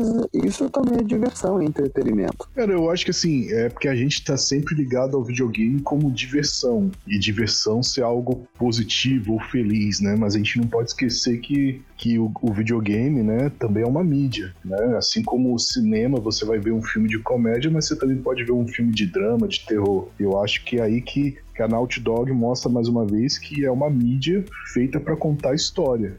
Ela pode ser divertida, ela pode ser dessa vez triste, ela pode ser polêmica, mas sem dúvida foi uma história que fez a gente refletir, como o Adriano sempre toca, né? Refletir nas consequências, refletir sobre as, as atitudes, refletir que não tem certo e errado, né? Ainda mais num, num mundo desse. Então, eu acho que a, não, não vejo assim como a palavra não diria diversão, eu diria que é mais uma experiência, né? E com esse final que a gente teve, Adriano, com a Ellie tendo perdido praticamente tudo e mais um pouco, você acha que a gente tem campo fértil aí para um The Last of Us 3? Eu acho que tem, tem história para contar, porque quando você introduz ali uma outra facção, outro grupo, um cascavel, cara, você tem os Estados Unidos inteiro ali, cheio de, de outras localidades, que com certeza tem outros grupos ali tentando sobreviver. É, eu acho que se vier um terceiro, e já que eles fazem o que, já que eles fizeram o que fizeram com a gente, né? Entregaram pra gente, falaram assim: esse aqui é o produto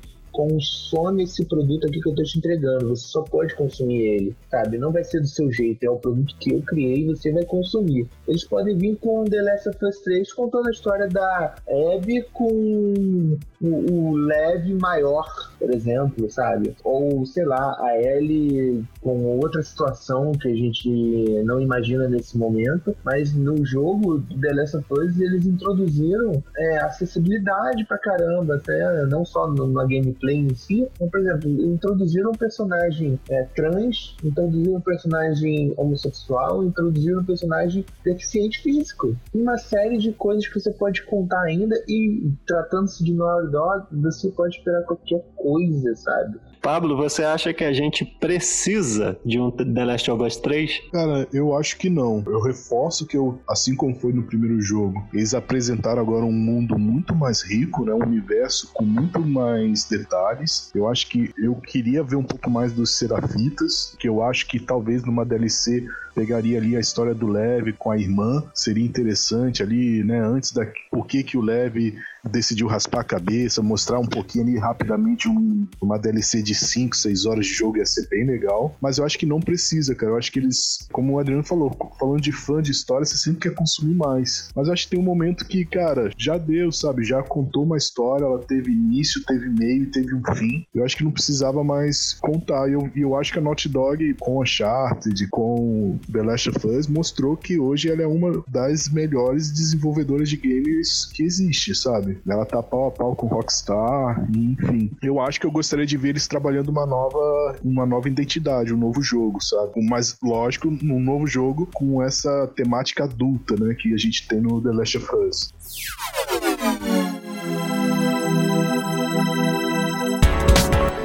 Meus amigos, então caminhando para fechar, o saldo final do jogo, na opinião de vocês, como é que foi isso? Cara, o, o jogo é excelente, para mim continua sendo uma, uma obra-prima. E como é um jogo que continua é, imediatamente a, a, partir do primeiro, ele melhorou tudo que tinha no 1 e, e, e, trouxe coisas novas. Então, assim, se você separar o 1 e o 2, né, ver como os jogos, né, o jogo 1 e o jogo 2, o 2 é melhor. Mas se você ver como uma obra só, cara, eu acho que não tem como fazer melhor. Eu acho que se meter, ah, vamos melhorar aqui, vamos piorar ali, não, vai, vai estragar. É uma obra-prima, cara, e, e, marcou a geração. Veio para marcar a geração, para botar assim um selo, ó. Estamos aqui de novo, ó. Fizemos isso no PlayStation 3 e estamos aqui no PlayStation 4. Para mim, o jogo foi excelente, um dos melhores jogos de todos os tempos.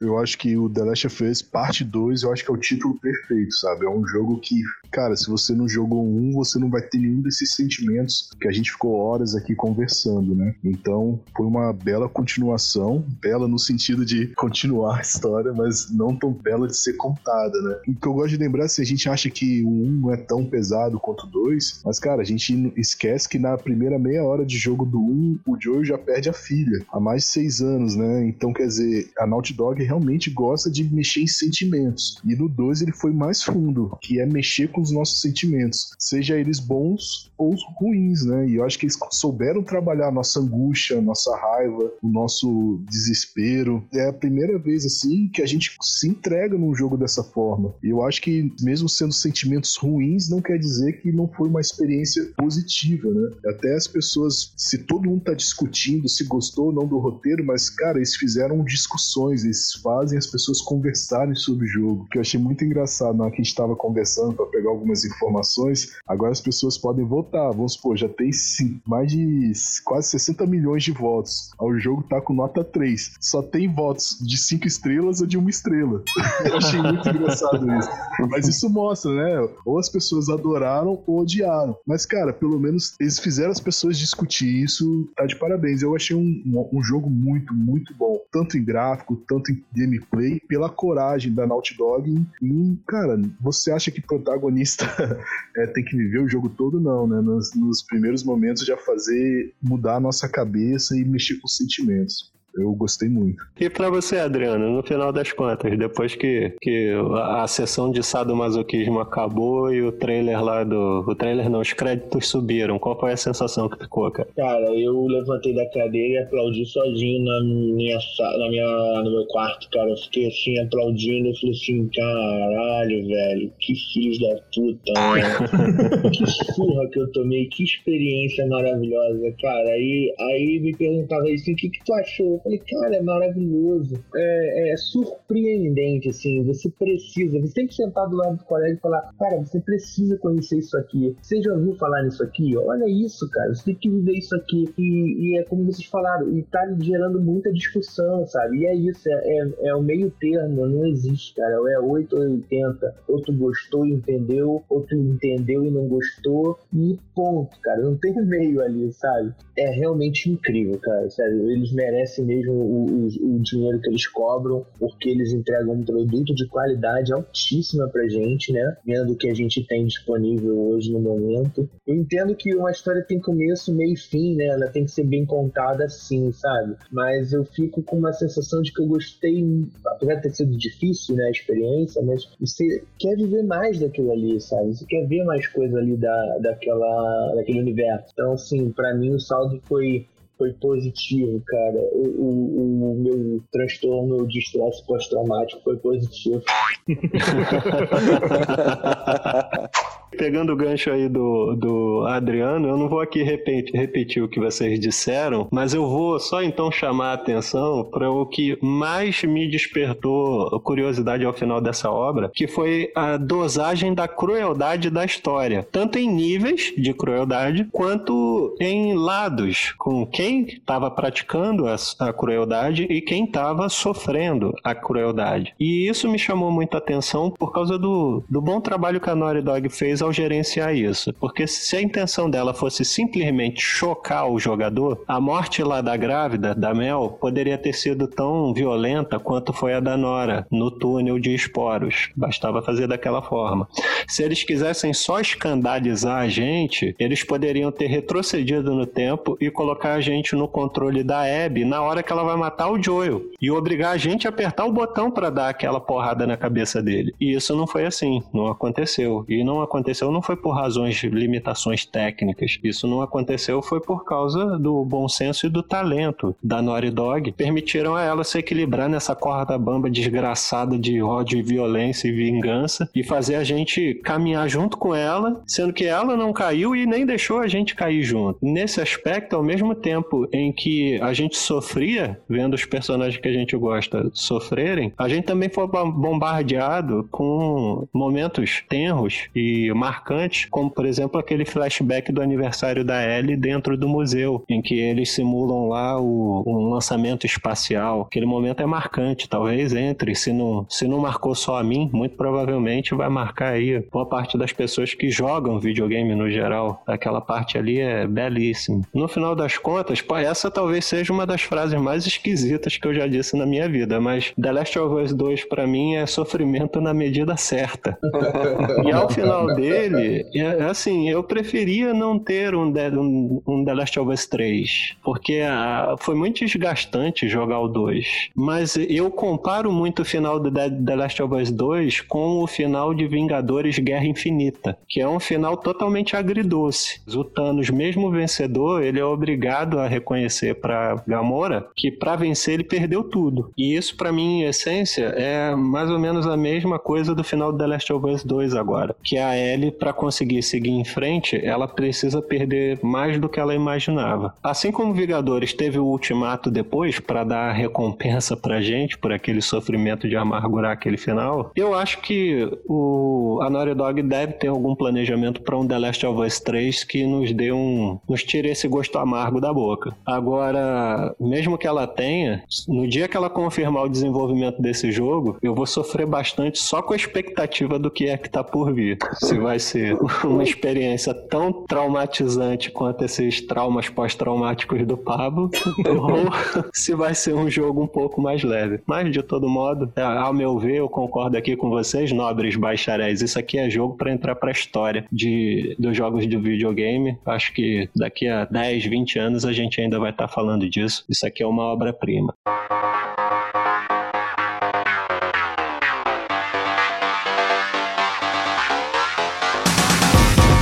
Vamos encerrar? Não, é só pra lembrar vocês que a piada do Rodrigo Hilbert, pra eu ser o Rodrigo Hilbert, só falta eu aprender a tricotar. tu tá acreditando muito na tua mãe, Bruno. Cadê a piada? Eu sou bonito, rico, forte, sei cozinhar. Só falta tricotar. Se o Rodrigo Hilbert jogar The Last of Us Parte 2, ele vai sair do final do jogo igual a Abby lá pendurado, né? destroçado, magro, desnutrido, arrasado,